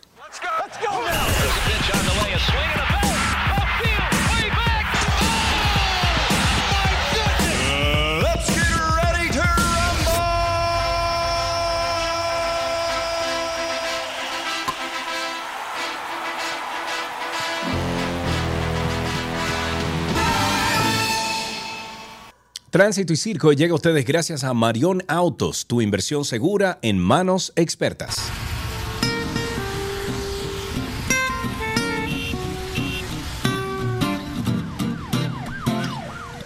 Desde ahora estamos esperando una llamada al 829-236-9856, 829-236-9856. Dice Montserrat que faltan 80 likes en el video de hoy. Montserrat, Camaño, Ani, todos los que promueven los likes. Vamos, yo no sé tú, pero yo tengo casi 60 personas en Twitter Spaces que van a participar con nosotros además al aire. Pueden hacerlo solicitando ser hablantes. Por ahí le damos paso, sino al 829-236-9856. Yo no sé si solo soy yo. Eh, ¿Tú leíste tu, tu patrocinador del guion? Eh, dice Marion Autos, sí, tu inversión segura. Ah, ya lo encontré. Ah, yo se estaba escondido. Muy bien, eh, 829-236-9856 y a través de Twitter Spaces que ya tenemos a nuestro FD Trainer que siempre conversa con nosotros. Habilita tu micrófono inmediatamente y cuéntanos. Estamos en Tránsito y Circo, FD Trainer en Spaces. A ver, le damos un Primeramente, muy, muy buenas tardes, muy buenas tardes, Karina, Sergio. Eh, viendo las informaciones del sitio web llamado bloomberg.com slash technology, estamos viendo que ha aumentado el ataque de hacker a nivel de varios sitios web, inclusive cifrando mensajes. O sea, justamente en el día de hoy yo tengo un teléfono internacional y me llegó una llamada sospechosa de Israel y no tengo nadie en Israel. O sea, hay que tener cuidado con los mensajes que le mandan tipo SMS, mensajes que tú no sabes de dónde te están llamando, telefónico. Así que es cuanto para que la gente esté como los suricatos alerta. Que tengan muy buen día. Los suricatos, muchísimas gracias. 829-236-9856. Cuéntenos cómo está la calle, cómo está el tránsito y el circo. Mientras tanto, el ex titular de la Superintendencia de Electricidad, Rafael Velasco, ha dicho que presentó su renuncia al cargo el pasado 31 de agosto debido a la presión mediática que recibió luego de hacerse público un aumento salarial en la nómina de esa institución, que, por supuesto, le benefició a él, a los miembros del Consejo de Dirección en general. Dice, yo vine al Estado porque creo en la visión del presidente. Ahora bien, yo vengo del sector privado y muy poca gente se pregunta si yo tengo familia. Y hay un, precio que, hay un precio que no estoy dispuesto a pagar y es estar en los medios. Eso dijo. Velasco emitió esta declaración al ser entrevistado esta mañana, haciendo alusión a todas las críticas y todos los señalamientos a los que, como sabemos, él fue sometido a raíz de esta situación, porque era un poco, aunque no ilegal, era poco ético en la situación que están viviendo todos los dominicanos de pagar una luz más cara porque hay un desmonte del subsidio, porque supuestamente no hay dinero, pero sí hay dinero para aumentarle los precios a los que toman la decisión en esos términos. Y por otro lado dijo que no se cierra por completo a regresar al gobierno para asumir otra responsabilidad si así se lo solicitara el presidente Luis Abinader. Citando lo que dijo, él dijo, si el presidente me lo pidiera, yo vuelvo a una posición pública porque mi compromiso moral es con él. Oh, diantres. tenemos otra, bueno, tenemos la primera llamadita de hoy. Corsino está con nosotros en la línea. Corsino, adelante, buenas tardes. Buenas tardes, amigos, ¿qué tal? Todo bajo control, amigo, cuéntanos. El otro día llamó alguien, hizo un comentario acerca de los guardias de obra pública, del trato que le están dando y las horas que le dan libre.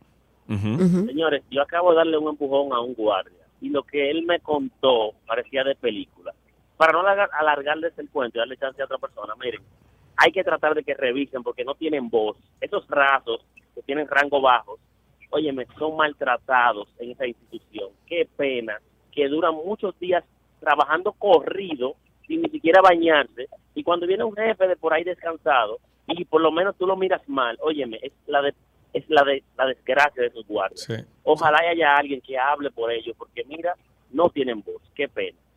Así es, muchísimas gracias por tu llamada, Corsino. Ahí tenemos la segunda llamada. Maura está en la línea. Buenas tardes, Maura, adelante.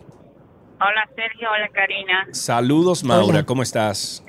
Bueno, yo realmente me alegro mucho que el señor Velasco nos haya ahorrado el, el, el chance, ¿verdad?, de tenerlo más como superintendente de electricidad luego de haber hecho tal burla al pueblo dominicano que está pasando por una situación tan penosa con respecto a los sueldos, a los sueldos que tenemos la mayoría, que no somos funcionarios. En mi casa, que somos dos empleados públicos, yo que soy médico especialista y mi esposo, que es miembro de la Policía Nacional, no llegamos a 100 mil pesos los dos trabajando de lunes a lunes. Eh, así es. Gracias por la llamada. 829-236-9856 y tenemos a alguien ahí en Twitter Spaces. Sí, señor. Voy a empezar con Lucas, que está con nosotros a través de Twitter Spaces. Y recordándoles a nuestra audiencia que pueden a través de Twitter buscarnos como 12 y 2. Es una vía bastante efectiva porque pueden seguir usando su celular y escuchándonos en sus audífonos, pero además participan con nosotros al aire. Adelante, Lucas. Habilita tu micrófono para que podamos escucharte al aire. Lucas Guzmán, te doy unos segunditos más. Adelante, Lucas. Saludos, jóvenes. Eh, miren, eh, ayer viendo la toma de posesión del señor Petro y nuestro presidente Abinader estando presente, lo interesante sería darle seguimiento porque como nos estamos abasteciendo de carbón con Colombia y este señor Petro es sumamente ambientalista, en un futuro cercano podríamos tener, ojalá que no, todavía mucho más problemas energéticos de lo que tenemos. Así que perdonen por la por el comentario negativo y gracias. No, no, no, no es comentario negativo, es una alerta. 829-236-9856. Amigo Raúl, ¿cómo está la vida? Cuéntanos. Buenas tardes, Sergio y Karina. Amigo, pero ¿y dónde tú estabas metido? Tengo mucho que no sé bueno. Yo los escucho, pero pasa que hay días que no es fácil comunicarse con ustedes. Con ok, ok. Cuéntame, Raúl. No, yo quiero también eh, hacer mi aporte y aprovechando que ayer tú pusiste en las redes un video eh, de un país latinoamericano. Creo Argentina, que Argentina, eso es en Argentina, que no le cogen bola a nadie, manito. Exactamente, entonces eh, lo que escucho, lo que dice este señor ya que, que, presentó su renuncia y también lo que vi en ese video, eh, da una muestra de que los ciudadanos, especialmente la clase media, que son los que estamos cargando ya con el peso de los impuestos y que no podemos evadir, porque imagínense que está... Sí un estatus, usted no puede pedir ayuda porque usted no califica para ayuda, usted se ve manganzón, pero por otro lado, eh, a usted también eh, le cargan, a uno le cargan la electricidad, la luz de los que no pagan, tanto de las clases Así bajas es. como las clases más altas. Así Eso es. lo que se vio en ese video argentino, que yo invito que a los que no lo hayan visto, que lo busquen en tu red social, para que vean exactamente cómo fue que esas personas le hicieron ese rechazo, le hicieron ese fo a ese señor Justicia Yo lo he social. dicho, yo lo he dicho.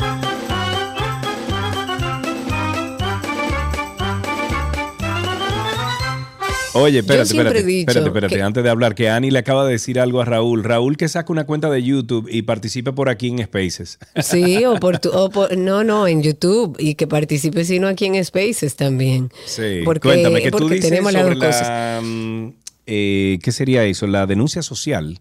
Eh, No, yo digo que eso es una social. condena social, es una condena social y creo que es la más dura de todas y que en nuestro país se da la inversa. Usted tiene dinero, puede ser narcotraficante, puede ser político corrupto, puede ser lo que sea. Si usted tiene dinero, usted le abren la puerta en cualquier lado. Sin embargo, hay países como Argentina, que es bastante radical en eso, donde existe la condena social, donde hay gente que no quiere compartir espacios con otros eh, condenados o narcotraficantes o, o supuestos asesinos, porque esa persona que hablaba con esa otra que estaba en el restaurante, lo que le decía, ese es un asesino, ese tiene, pregúntele por Nisman, que fue un fiscal muy controversial, que iba a llevar un proceso con la expresidenta de Argentina y que luego murió misteriosamente, misteriosamente. Y que ojo, Entonces, yo lo compartí, Karina, en el en Twitter y puse, y si nosotros comenzamos a hacer este tipo de cosas en República Dominicana, muchach, la gente ahí me dijo que yo así, que si cuando yo, yo, Sergio Carlos, cuando vaya a un restaurante me van a decir drogadicto ahora porque yo tomo CBD, que si yo que digo, señores, no es... Eso no tiene absolutamente nada que ver con lo que yo estoy proponiendo o lo que estoy no, diciendo. y se puede hacer sin faltarle el respeto. No, no, Yo puedo y- levantarme, irme y hacer saber que me estoy yendo porque está esa persona sentada ahí y, no es- usted no es- está en su derecho. Y no estoy diciendo de la gente que está sobrellevando algún tipo de, de por ejemplo, de, de- de proceso legal, ni mucho menos. Ahora, hay pruebas de que esa persona actuó de esa forma. Bueno, pues entonces usted aplique la justicia social como usted quiera. Punto. Ahí tenemos a través de Twitter Spaces a Carlos Castillo. Adelante, Carlos, cuéntanos. Muy buenas tardes, Sergio y Karina. Un- una recomendación, Karina, tú tienes una pantalla blanca, yo estaba brechando en YouTube, y en esa pantalla blanca tú puedes poner anuncios, el logo de 12 y 2. Y otro Ya me, detalle ya me lo han importante. dicho, ya me lo han dicho. Los que no están en YouTube, yo tengo una pantalla detrás. Por eso una- yo no sé prenderla. Para No, que tú no, no. Lo, importante, lo importante que quiero decir es que de cada 10 mujeres que dan a luz en República Dominicana, 10 son cesáreas. Es un detalle muy... Y ha puesto 100 dólares con Sergio Carlos que si él, eh, si su esposa da luz en República Dominicana es cesárea. Tristemente, aquí hay una alta tasa de partos hechos con cesárea. Yo no quiero decir que todos los ginecólogos obstetras son iguales, pero la realidad es que si usted piensa económicamente en un parto como el mío, en el que mi ginecólogo tuvo que estar desde las 7 de la mañana hasta las 9 de la noche dándome acompañamiento, eh, estando conmigo al lado de mí, chequeando las contracciones, no es lo mismo que decir, venga a las 7 de la mañana A mañana. las 10 de la mañana usted pare hoy. Hoy para que y a las ya 10 terminó a la ese una trabajo. usted esté en su Claro. cama y esta noche o mañana en la mañana se va para su casa. Claro, y usted puede programar siete cesáreas en un día. Cuando una mujer que está en una labor de parto, evidentemente es un proceso más largo. No en todos los casos. Yo conozco mujeres que han, han estornudado para parir. Sí, sí, Sin sí, embargo, el proceso es más largo. Deberíamos, y yo creo que de la única forma que eso cambia es cuando usted la embarazada le insiste a su médico, porque a mi médico yo le dije desde el principio, quiero tratar de tener un parto natural. Y él me hizo un acompañamiento de casi 12 horas, no se pudo, terminó en cesárea y bueno, eh, ya al final si corre la vida, eh, eh, corre peligro la vida del niño, pues sí. Claro. Pero aquí hay una ligereza con respecto a Dani con nosotros, no sé qué pasó, Sergio parece que se No, no, no. Está, está chipeando el internet, olvídate de eso. Está chipeando. Tengo a Dani tiene a tiene dos través de- semanas chipeando el internet entre Estados Unidos y República Dominicana, en el mismo República Dominicana. Para finalizar el tema de los embarazos y la cesárea, yo parece que, bueno, parece no, salió esta mañana una noticia en el Listín Diario donde decía que nosotros somos de la región, uno de los, uno de los países donde se hacen más cesáreas, donde se, pre- se hacen... Y menos se- lactancia materna. y menos lactancia materna. Y yo solamente puse un comentario levantándome de mi cama. Yo todavía no estaba generando y puse sí, para, para, re- como para recaudar más dinero. O eso significa más dinero. Los doctores que me han caído arriba, Karina Larrauri. Los Bueno, lo que pasa es que mandándome por, DM, por eso no es "Tú bueno generalizar. Nada, no opine, va". Digo yo, señores, pero es que hay un negocio grande en este país. Por eso, por eso, pero bueno, lo que pasa es que no se puede generalizar. No todos los médicos y los No, ginecobstetras son pero iguales. Estoy, eh, pero estoy hablando en general en el tema de cuánto. Eso es fácil. Vete 10 años atrás y busca cuántas cesáreas se hacían hace 10 años atrás y busca cuántas cesáreas se hacen ahora. El porcentaje es abismal. La diferencia es abismal. Sí, es y eso lo hemos hablado aquí con especialistas incluso. Sí, muchas veces, definitivamente. Me voy con Dani, que lo tengo. Daniel, adelante, habilita tu micrófono, te escuchamos a través de Spaces. Buenas tardes, ¿cómo están? Bien, bienvenido. Gracias, gracias. Como pregunta, algo rápido a raíz de la marcha patriótica que se realizó el sábado. Eh, las compañías que tenían a los nacionales inmigrantes haitianos trabajando ahí en la ciudad de Juan Bosch, lo multaron ya. Porque también hay que hacer una marcha en contra de esos grandes constructores. ¿eh?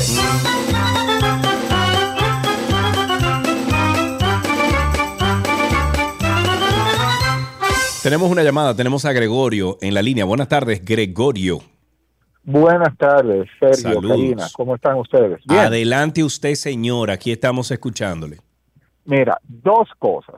Lo primero es un boche para ti, Sergio Carlos. Adelante, que sea, la, que sea la última vez que cuando tú des una declaración o una opinión sobre un tema como fue el del cannabis, tú te pongas después a estarle dando explicación a la gente. Hermano, el seguidor de ustedes tiene la suficiente madurez intelectual, capacidad y demás para entender de qué tú estás hablando. Está bien, gracias. Te lo agradezco, pero nosotros, recuerda, recuerda que a la gente no, le no. Suapiar el Es piso que- con la reputación de, de cualquiera, ¿eh? pero es que el resto, no, lamentablemente, ¿a quiénes siguen? Bueno. Porque dime a quién tú sigues en las redes, a quién tú sigues en los Y medios. te diré a quién y eres. El, el tema, el, refrán aplica, ¿verdad? Claro que sí. Entonces, por otro lado, Déjame borrar, espérate, déjame borrar al alfa. mentira, mentira. por otro lado, migración. Lo que es el tema de migración, los haitianos y demás. Nosotros somos los grandes culpables de todo ese tema. Primero, ¿quiénes contratamos mano de obra ilegal? Nosotros. Pero aparte Claro. de eso, no se puede generalizar, porque hay emigrantes haitianos que son excelentes personas, son claro. excelentes trabajadores.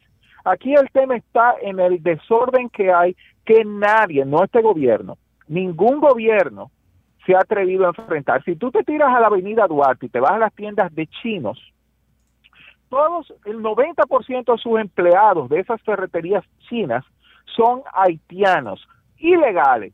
¿Para qué? Para que no le exijan derechos laborales. Sí, Claro, sí, sí. claro. Claro, y pagarle, y pagarle menos dinero también, porque acuérdate que la, mani- la- mano de obra extranjera ilegal en todos lados, incluso pasa Claro. en los Estados Unidos. Con en los todos dominicanos. lados. Sí, claro. Claro. En- a los haitianos en Chile creo que lo explotan como un montante. O sea, como un montante. Tú no te imaginas. Bueno, han salido ya documentales de cómo esa gente está viviendo en Chile y cómo los explotan. Y lo llevan en aviones allá y todo. O sea, es una mafia impresionante. Tenemos aquí a Joel en la línea. Buenas tardes. Buenas tardes, Sergio y Karina. Adelante, mi querido. Bueno, Sergio, te llamo para mencionarle lo siguiente. Presten atención a esto. Resulta que la hija mía cumplió la mayoría de edad en diciembre.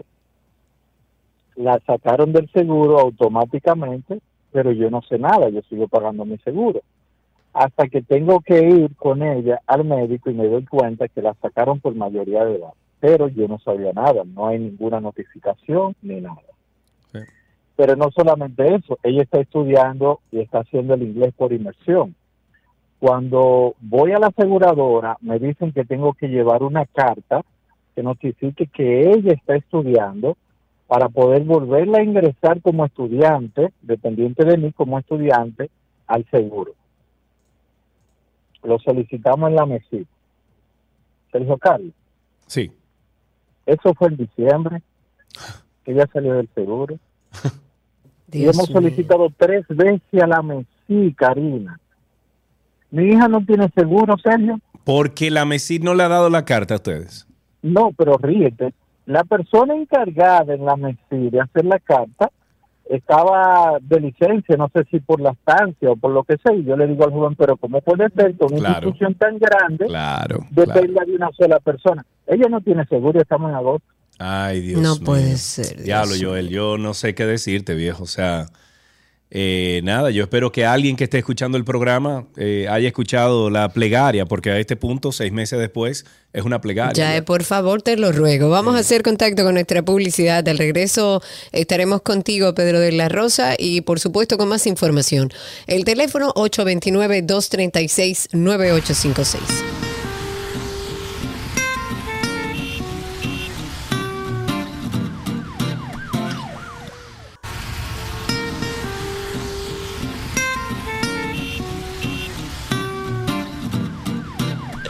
Ya sabemos, el poloche tuyo que diga Karina, vamos arriba, y el mío, Sergio, libre. Y ya, así empezamos. ya. Nos entienden aquellos que están a través de Spaces en Twitter o a través de YouTube. Tenemos a Pedro, nuestro amigo Pedro, a través de Spaces. Adelante. Muchas gracias, Karina, Sergio Carlos. Gracias por la. Y a- sí, también a, a todo el público que le sigue. eh, desde Rhode Island, aquí creo que existe también. Sí. Eh, bueno, su, su programa es variado, ¿no? Eh, quería comentar sobre la toma de posesión de, del presidente Petro y si muchas de las propuestas que él se ha planteado sobre todo la, bueno, ya ha declarado como fracaso total la lucha del narcotráfico. Si, él- si ellos se plantean una legalización, vamos a suponer, de la producción, obviamente, eso va a implicar para los países consumidores y como el nuestro, que está, que es una escala técnica donde militares y civiles intervienen en el negocio, obviamente todo esto va a cambiar, no hay duda de eso. Y tal vez muchas de las cosas se van a transparentar, incluyendo captar impuestos si posible. Claro, yo, eso es un tema espinoso. A la gente mucho no le gusta que se hable de legalizar las drogas, pero eh, uno no tiene muchos modelos de ver cómo funciona, de cómo ha funcionado, o por lo menos no tengo la información.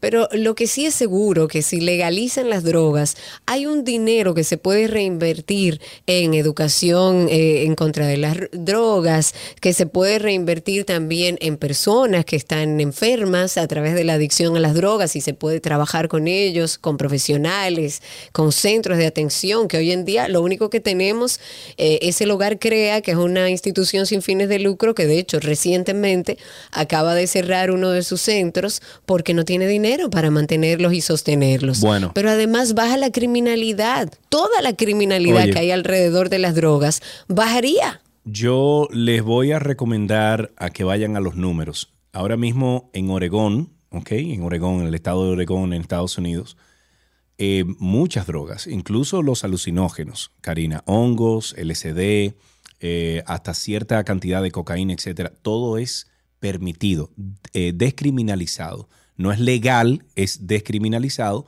pero también han puesto controles. No es que se está vendiendo la cocaína, no es, pero por ejemplo, hongos, eh, también la, la hay algunas drogas duras que entiendo nunca se van a legalizar. Y son, son categorizadas eh, categoría 1 porque no tienen absolutamente ningún uso medicinal ni nada bien para el ser humano. y yo no estoy de acuerdo, mucho más riesgosas. Yo no estoy de acuerdo con que se legalice cosas así. Ahora, por ejemplo, ya se están comprobando, ¿ok? Y hay estudios muy, eh, muy positivos acerca de los alucinógenos controlados, le hace LSD, MOLI, etcétera, para terapia, para personas con trastorno, para personas con trauma. En microdosis, para que no salga usted a buscar. No, no, esto es con médicos preparados. Es más, le voy a invitar. Receta, con una receta de un médico. Sí, claro, en microdosis. En Hay un libro que no sé si lo leíste que se llama eh, Change Your Mind, creo que se llama, que habla sobre eso, de una persona que experimentó a través de los alucinógenos en microdosis, supervisado por médicos que ha establecido que deja beneficios. Al final del día, yo lo que creo es que estamos viviendo en una situación de criminalidad alrededor de las drogas y de, y de un cero control alrededor de los adictos, porque incluso el adicto, que es un enfermo, lo criminalizan, usted lo, lo, agarran con cualquier cosa y usted va preso, pero usted no está vendiendo droga, usted es un enfermo que lo está consumiendo. Yo eh, siempre he dicho que es un tema controversial, la gente no está muy de acuerdo, pero yo creo que en general legalizar las drogas blandas, aquellas que no son tan peligrosas, eh, sería mucho mejor que lo que tenemos hoy en día. Por falta de, eh, de, de, letra, o sea, de educación, no por otra cosa. Y finalmente, para terminar mi comentario, tenemos dos eh, personas aquí esperando. ustedes pueden buscar los números en Oregón, la cantidad de personas que, que ha reducido el control de esas drogas que han muerto, o sea, los suicidios, las overdoses, la, la sobre... ¿Cómo se llama eso? La... Mm, Sobredosis. Sobredosis, conchale, el inglés me está dañando esta mente. La sobredosis, etcétera, han reducido muchísimo en Oregón. ¿Por qué? Porque se está controlando todo eso. Punto. Claro, pero que además hay un control de calidad. Usted dirá, bueno, pero es que no deben consumirla, pero es que la están consumiendo igual y le están mezclando con cualquier cosa. Exacto. Ahí le ponen cosas que usted no sabe lo que está consumiendo y el adicto es un enfermo. Vamos con las llamadas y recuerden que estamos en Twitter Spaces. All right. Tenemos aquí a, déjame ver, tenemos a Emir en la línea. Buenas tardes, Emil, ¿cómo estás? Karina, Sergio, ¿cómo se sienten? ¿Todo bien? Todo bien. Diga usted. Qué bueno, qué bueno. Estoy llamando con respecto a lo que dijo el señor anteriormente del tema del seguro de su hija. Sí. Eh, yo tengo un caso parecido a él. Es que desde en el mes de enero yo intenté hacer mi renovación de pasaporte. Tenía intención de salir del país y tuve un inconveniente con mi acta de nacimiento. Cuando voy a solicitar mi acta de nacimiento, ah, que hay un error. Pero tengo desde el mes de enero y estamos a 8 de agosto y nadie me sabe decir nada. O sea, voy a Santo Domingo, vivo en el interior, voy a Santo Domingo a solicitar mi acta y lo único que me dicen, ah, está en proceso, está en proceso y está en proceso. Nadie dice nada y yo todavía, yo pedí el impuesto del pasaporte, lo de, tuve que dejar perder porque imagínense, ya, ya se vence a los 90 días, qué sé yo, y ya pedí mi dinero. Y nadie me dice cuándo me van a entregar mi, acta de nacimiento, nadie dice nada. Ay, Dios mío. Gracias, por tu llamada. Está expuesta la denuncia 829-236-9856. Scott, en la línea. Buenas tardes, Scott. Buenas tardes, Sergio. Buenas tardes, Karina. Adelante. Eh, Sergio, yo no sufro de hacer esto, pero tengo una denuncia contra PAP. ¿Contra APAP? Sí. Ajá. ¿Qué pasó? Yo soy una persona con discapacidad visual, soy ciego, y para yo abrir una cuenta de ahorro, yo tengo que buscar a un notario y darle 2.500 pesos para yo ahorrar. Si yo estoy ahorrando porque yo no tengo dinero. Entonces, ¿cómo va a ser que una persona común que no tenga ningún tipo de discapacidad pueda abrir una cuenta? Y yo, que soy una persona ciega, que supuestamente soy uno de los sectores vulnerables, tengo que buscar 2.500 pesos y pagarle yo, porque son políticas de la empresa, 2.500 pesos a un notario para yo poder abrir una cuenta. Aquí nos falta...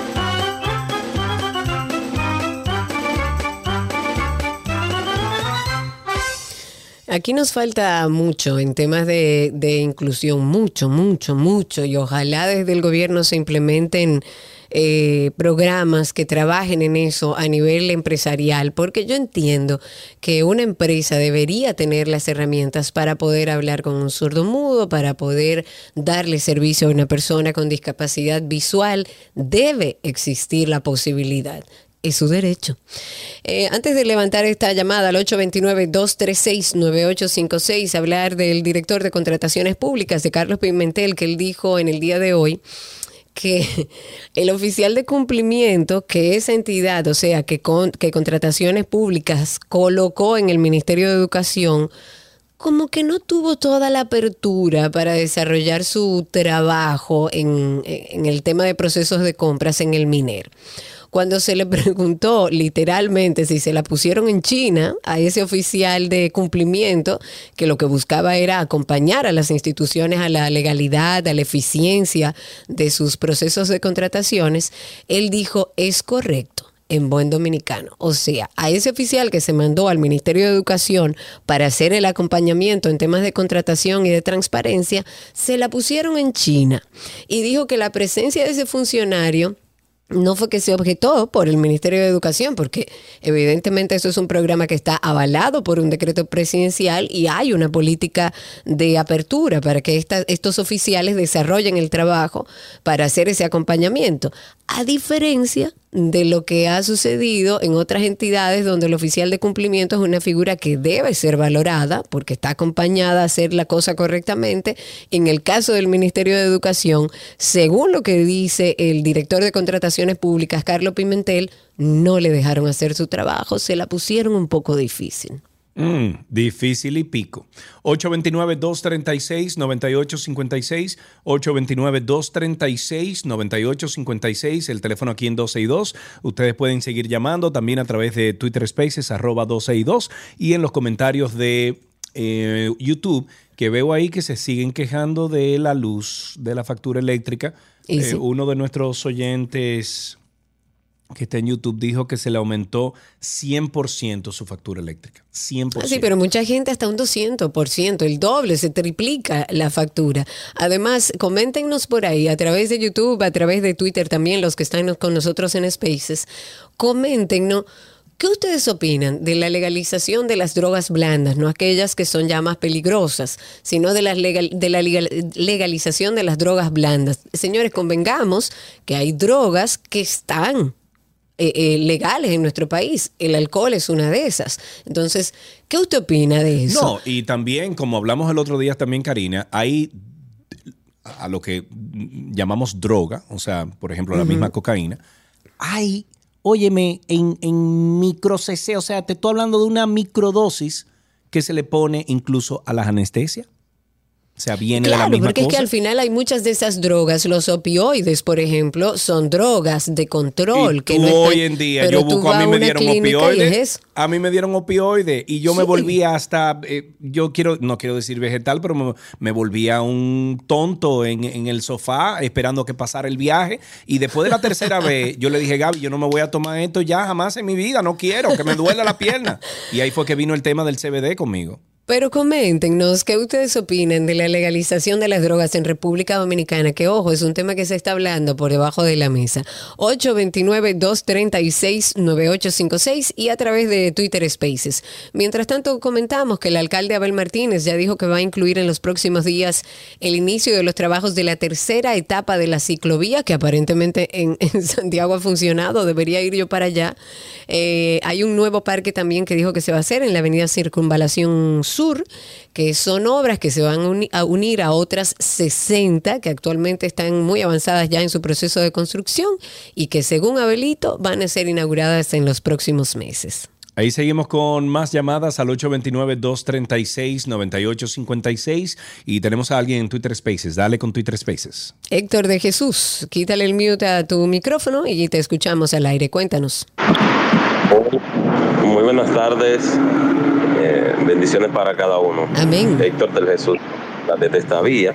Eh, eh, de manera especial a Karina, a Sergio, esos dos jóvenes excelentes. Gracias, hasta ahora simplemente preparando un granito de arena en nuestra nación.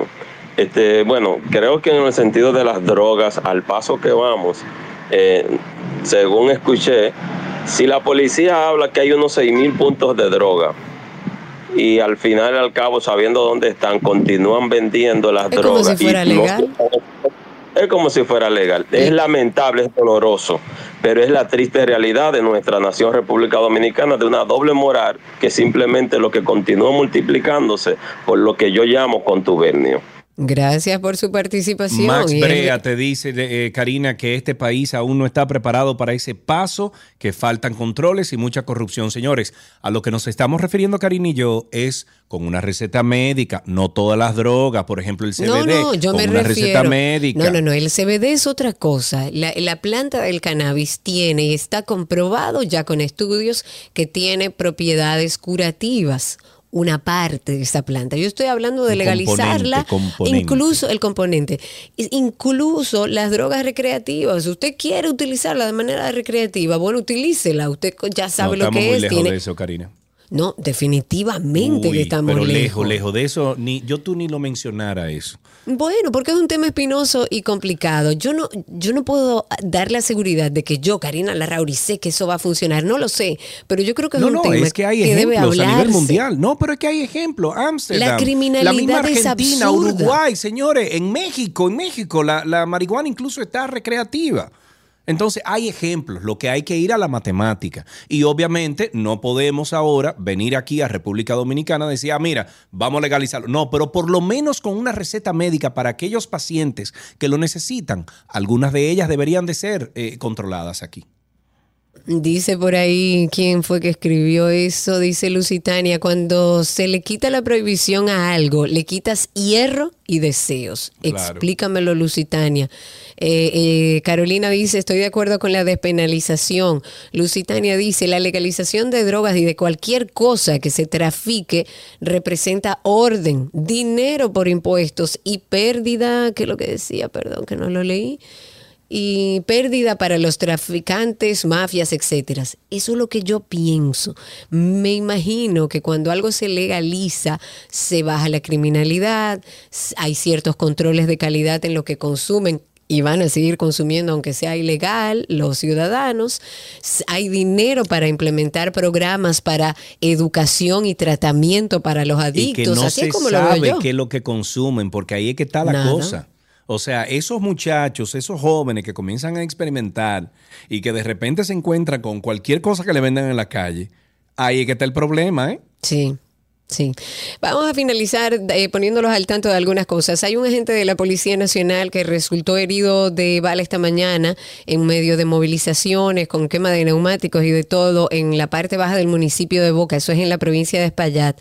Y el director general de la Dirección General de Contabilidad del Gobierno, el DIGECOG, que es el señor Félix Santana, ha dicho que se hace necesario la unidad, organización y registro del patrimonio de los ayuntamientos y distritos municipales de sus cuentas contables, porque, y cito, ya llegó el momento de poner un alto a las irregularidades que en el pasado se cometieron con los fondos del ayuntamiento. Mira, me dicen por aquí algo muy cierto, Karina. Por ejemplo, ¿tú sabes lo que es el aderol?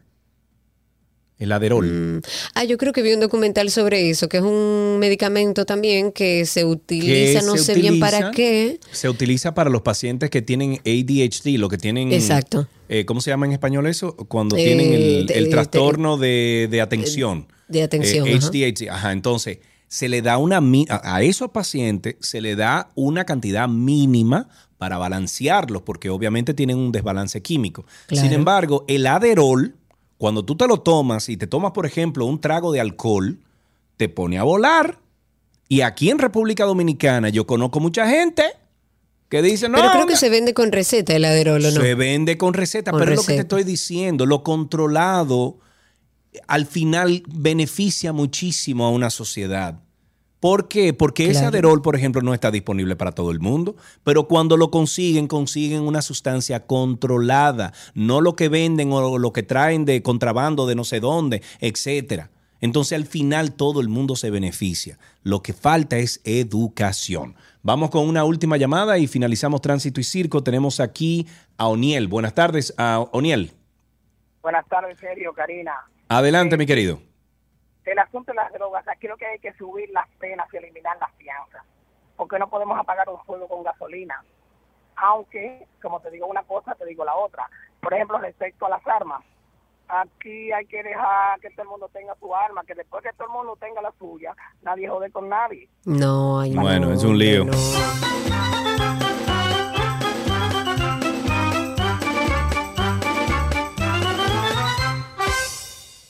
¿Ya?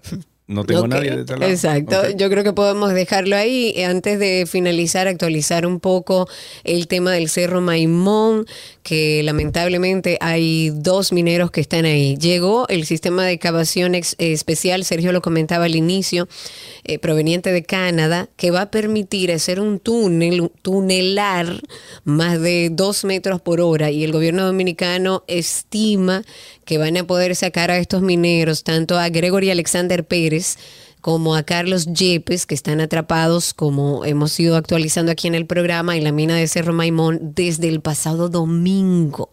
O sea que ojalá y podamos ver avance en este sentido y ver allá a estos dos mineros fuera de la mina. Con esto finalizamos Tránsito y Circo. Regresamos de inmediato con mucho más.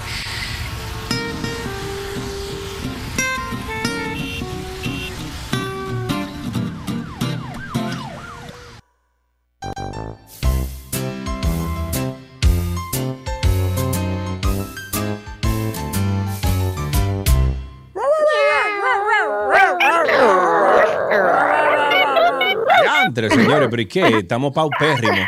Claudia Musa está con nosotros, señores. Estamos en mascotas y tenemos a Claudia Musa, la doctora Claudia Musa con nosotros y nos habla sobre cómo podemos cuidar a nuestras mascotas en épocas calurosas y las consecuencias tanto físicas como emocionales de dejarlos en el patio todo el día sin la atención correcta. Claudia, bienvenida, ¿cómo estás? Ay, Hola, hola mis amigos de Dos y Dos, yo muy bien, ¿y ustedes? Estamos vivos y sueltos, amiga. Así mismo. Cuéntanos. Esto es un tema como pues. importante porque ahora en verano uno dice, no, no, no, déjalo ahí en el patio, que él se entiende. Sí, y fíjate que a pesar de que es un tema que podemos tratarlo todos los años, siempre hay algo que reforzar o recordar. Y, y en el caso del día de hoy es importante saber que con estos cambios climáticos cada año tenemos temperaturas por lo general más altas o incluso eh, tenemos más frecuentemente olas de calor. Entonces, eh, vamos a hablar sobre esto y sobre cómo afecta, no solamente como lo hemos enfocado anteriormente con los temas de insolación o shock calórico, sino otras cosas que también podrían afectar a la mascota en épocas de verano. Claro. Eh, comenzando. Antes, antes de comenzar, Karina, no sé si viste que me cambié mi cara. ¿Cómo que te cambiaste tu cara? Mira el meat, mira el meat. Estamos en mascota. Entonces podemos. Dios mío, yo no puedo tirar una foto, espérate. espérate, espérate, espérate. Quédate ahí, quédate ahí, por favor, espérate. Manzanita chip 4. No te muevas, no te muevas, espérate, espérate. No te muevas, don't move. ¿Y por qué no me sale esto? Porque manzanita, eh, manzanita command 3. Dale. Manzanita Command 3, no el 4. Ya la tiró, no 3, la pantalla entera, ya, después tú lo cortas. Dale, Musa. Bueno, sí, exacto, es el Día Internacional del Gato. Pues en e, este tema también aplica a los gatos, porque uno siempre se enfoca en los perritos porque los sacan a pasear, pero igual hay muchos gatos que también están en el patio y o que están lamentablemente todavía en las calles sin dueño y es importante que uno pueda tal vez dentro de lo que quepa protegerlos. Eh, básicamente, algo importante que yo quiero, no quiero dejar de decir es que la tarbia, o sea, el cemento, si la temperatura, por ejemplo, ese día está en 32 grados centígrados, el cemento por lo general alcanza una temperatura de 65 grados o 70 grados, recordándole a todos los oyentes eh, que también la temperatura eh, se regula en los perros por las almohadillas eh, ah, claro, de las patas. O sea, sabía. Exactamente, así mismo, acuérdense que la, mascota por lo general no tienen en su cuerpo entero las glándulas sudoríparas, entonces regulan la temperatura por la boca y por las patas, o sea, por las almohadillas. Mm, Entonces, imagínense cuando estos, estas mascotas eh, caminan en, temperaturas altas, eh, cuánto no más en la, en la acera o, o, en el pavimento. Entonces, lo que se recomienda aparte de cambiarle las rutinas de horarios eh, en épocas de verano y tratar de hacerlo lo más tempranito posible y obviamente a final de la tarde, también eh, es bueno que cuando uno la saque, lo saque a pasear, también tenga con, con uno agua o si en el, si hay, si es un, un vamos a decir un jardín o es un, un parque, buscar áreas donde haya sombra y donde tal vez haya eh, una llave o una fuente para que ellos mojen las patas. Eh, otra cosa que también se, se, puede hacer es uno llevar la botellita de agua para no solamente darle eh, a beber, sino también para mojarle las patas, porque ahí vienen problemas serios, no solamente porque le suba la temperatura en la mascota, sino también porque maduras. Hay perros que como el umbral de dolor de la mascota es muy alto, ellos siguen caminando por, porque es su hábito y ellos pues eh, actúan también por hábito y por instinto, entonces ya luego pueden hasta sangrar. Y honestamente, en, épocas de verano me llegan muchos problemas de podermatitis y, y esto puede ser causado por las altas temperaturas. Claro, una eh, cosa, Claudia, que, que, nos preguntan aquí, perdón que te interrumpa, Joel, o no, Yael, Elizabeth Ventura, nos pregunta si los gatos tienden a, a botar más pelo en época de calor. Bueno, los gatos y los perros en época de calor, incluso acercándose el verano, ya empiezan a mudar el pelo, a botarlo, y es como un mecanismo de defensa de la naturaleza para ellos poder asimilar esas temperaturas altas. Y, y una de las, de las consultas en, en la clínica eh, precisamente es que su mascota están botando mucho pelo y es algo natural en esta época. Entonces, lo que se recomienda para que ese pelo muerto o ese pelo que ya está, eh, que ya salió y se queda acumulado en la piel, no sea una capa más que le produzca más calor, es que con, en el caso de los gatos, con un guante eh, especial para peinar los gatos, lo peinemos y le retiremos todos los días o interdiario esa, ese pelo que ya, que ya botó, pero que se le ha quedado en el pelaje. Entonces, igual con los, con los perros, es importante en, en esta época peinarlo todos los días, porque eh, hay muchas razas que tienen ese pelo muy lanudo y se queda, y esto también puede producir hasta desórdenes seborreicos en la piel por no poder oxigenar bien o, respirar bien. Entonces vienen los problemas de descamación, de caspa. En épocas de verano también aumenta la humedad ambiental y por lo tanto vemos más cuadros de dermatitis, eh, foliculitis, eh, costras, eh, así como lo como les comentaba de las almohadillas, o sea, se exacerban más los cuadros de piel e incluso los cuadros de alergia ambiental, porque al haber tanta humedad, esas bacterias, esos hongos que pasa, están en simbiosis, o sea, que viven de forma natural en esa piel, se activan y se reproducen y se colonizan esas eh, bacterias y hongos. Entonces comienzan a ver esos mal olores, etcétera. Otra cosa importante es que en épocas de calor las personas suelen bañar más frecuentemente a las mascotas, por lo tanto hay presencia de infecciones óticas más en verano que en otras épocas. Entonces hay que tener cuidado con los oídos y siempre yo indico y recomiendo un antiséptico eh, eh, para los oídos para aplicárselo por lo menos dos o tres veces a la semana. Otras de las cosas que también suceden en verano y que uno dirá, pero que tiene que ver una cosa con otra, la cistitis, o sea, los problemas urinarios y sobre todo en las hembras son mucho más frecuentes en verano por la eh, la humedad. O sea, hay un, un cambio del pH eh, a consecuencia de una mayor humedad, porque el calor y la humedad eh, van de la mano también en, países tropicales, climas tropicales, y entonces eso hace que al cambiar el pH, pues haya una incidencia mayor de infecciones bacterianas. Por lo tanto, es importante agregar un poco más de agua eh, en esta época de verano y de ponerle incluso cubos de hielo, que eso lo hemos mencionado sí, lo hemos anteriormente. anteriormente sí. Pero y bueno, y, y, siempre en épocas de verano y en países así como los nuestros, se exacerban las picadas de mosquitos y por lo tanto esto transmiten, son vectores de enfermedades como es el gusano del corazón o el parásito del corazón, que son esas larvas que emigran al corazón y, y son, dejan ya secuelas crónicas que no son reversibles. Entonces, siempre hemos hablado de la parte preventiva, este, darle todos los meses su preventivo para el gusano del, corazón o la dirofilaria y esto va a evitar que si el mosquito, ese mosquito pica a la mascota, pues no le transmite la enfermedad. También ocurren... Pero, pero no es muy frecuente en República Dominicana eso, ¿verdad que no? La verdad que no es muy frecuente. Porque, por ejemplo, ah, yo aquí en Estados Unidos, yo he tenido que darle durante los seis años que vivo aquí, le he tenido que dar una pastillita al mes, eh, tanto a Falcor como a Vivi, cuando estaba viva, de ese gusano. O sea, para como prevención de ese gusano.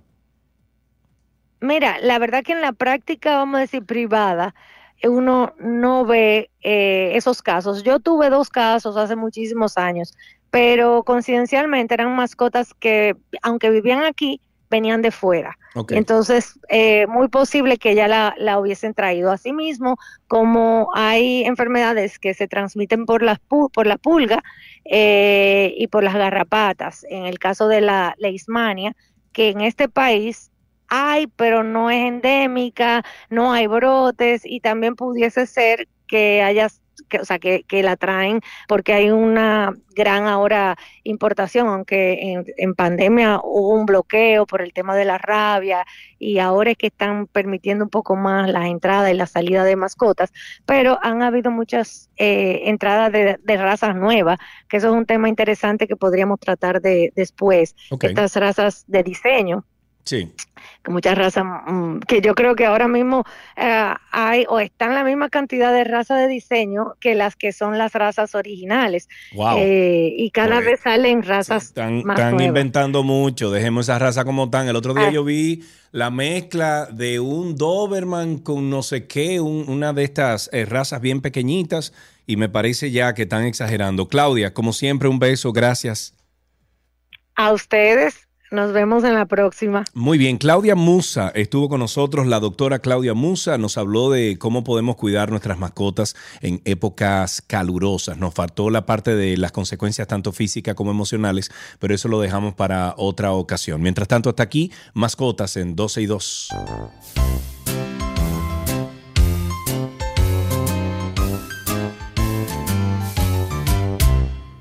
¿Qué aprendiste hoy? Llega a ustedes gracias a Nido Crecimiento, Tu Amor, Su Futuro y gracias a Palapisa, expertos por tradición.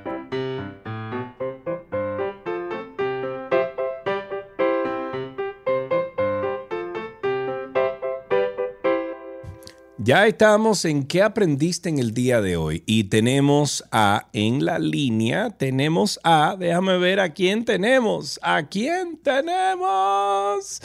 Buenas tardes, hola. Hola. Hola, Andrea, ¿cómo estás? Bien. Qué bueno, Andrea. Andrea, ¿qué edad tú tienes? ¿Cuántos años? Seis. Seis años. ¿Y qué hiciste este pasado fin de semana, Andrea? Eh, me divertí mucho. Estaba eh, en mi campo y ahora estoy haciendo unos haceres. Ay, estás haciendo qué haceres. ¿Y qué estás haciendo? ¿Estás ayudando en casa ahí? No, estoy en el carro haciendo haceres. Haciendo haceres. Haceres en el carro. Parece que ¿Y qué son haceres, para yo Pregúntale a tu mamá qué son haceres. Eh, eh, a ver. ¿Qué son haceres? Andrea. Es para yo aprender que no sé, Andrea. Ay, Andrea, no me digas que te fuiste. Andrea, ¿tienes un chiste, una adivinanza? Se nos fue Andrea, pero vamos a guardarle el regalito a Andrea por llamar y compartir con nosotros en el segmento de ¿Qué aprendiste hoy?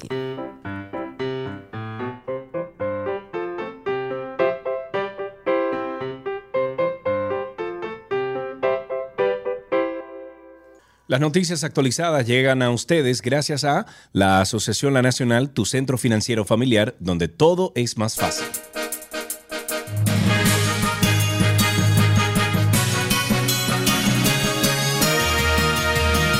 Qué palabrita esa de que di puñame. Qué combinación. Leandro, está muy buena esa palabrita. nuestra, nuestra comunidad, sigo diciéndole, es la mejor comunidad de oyentes que tiene la Radio Nacional. Estamos en las noticias. Los imputados en el caso Catleya habrían obligado a las extranjeras que eran explotadas sexualmente en el país a tener relaciones sexuales hasta con 15 hombres en un solo día.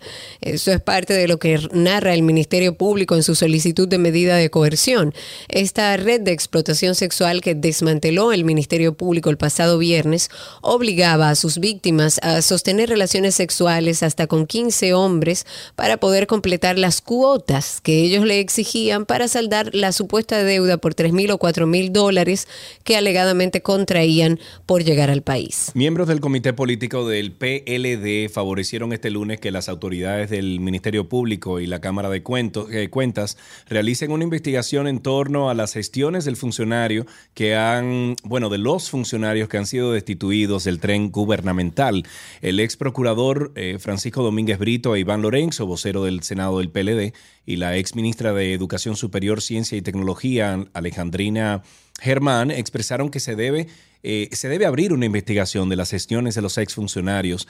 La pasada semana el presidente Luis Abinader realizó algunos cambios removiendo de sus cargos a Roberto Fulcar, quien fungía como ministro de Educación, el director del Instituto Nacional de Tránsito y Transporte Terrestre, que yo, Hugo Vera, y reviso eso de arriba abajo. Bueno, Hugo debería pedir una auditoría. Y al director de Migración, Enrique García, que por cierto, no sé si esta información es 100% eh, fidedigna, pero según dicen en redes sociales ahora mismo algunos medios, que el actual presidente de la Cámara de Cuentas, eh, Yanel Andrés Ramírez, fue elegido para ese cargo a sugerencia del ex ministro de Educación, Roberto Fulcar. Ah, bueno. El Tribunal Superior. Ah, bueno, ya entiendo todo. Ok, ok, ok, ok. Bueno, bueno, pero bueno, pero hay que No, no, no. No, no, no, pero bueno, tendría sentido.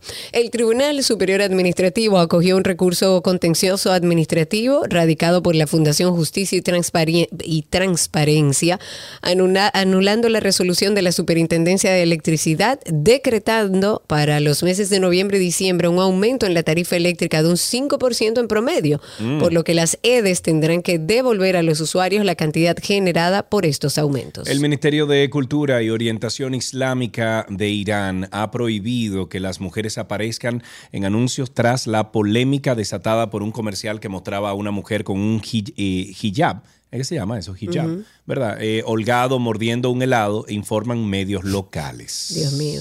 La presidencia de Cuba ha informado en el día de hoy en su cuenta de Twitter que el tercer tanque de combustible ha colapsado allá en Matanzas, luego del derramamiento que se había generado en el segundo de esos tanques, producto del incendio que comenzó el viernes, señores.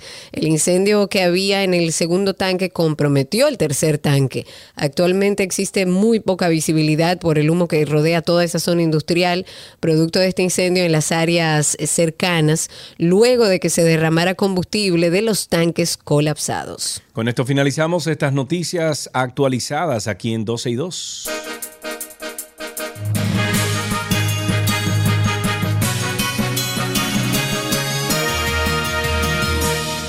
Las noticias actualizadas llegaron a ustedes gracias a la Asociación La Nacional, tu centro financiero familiar, donde todo es más fácil.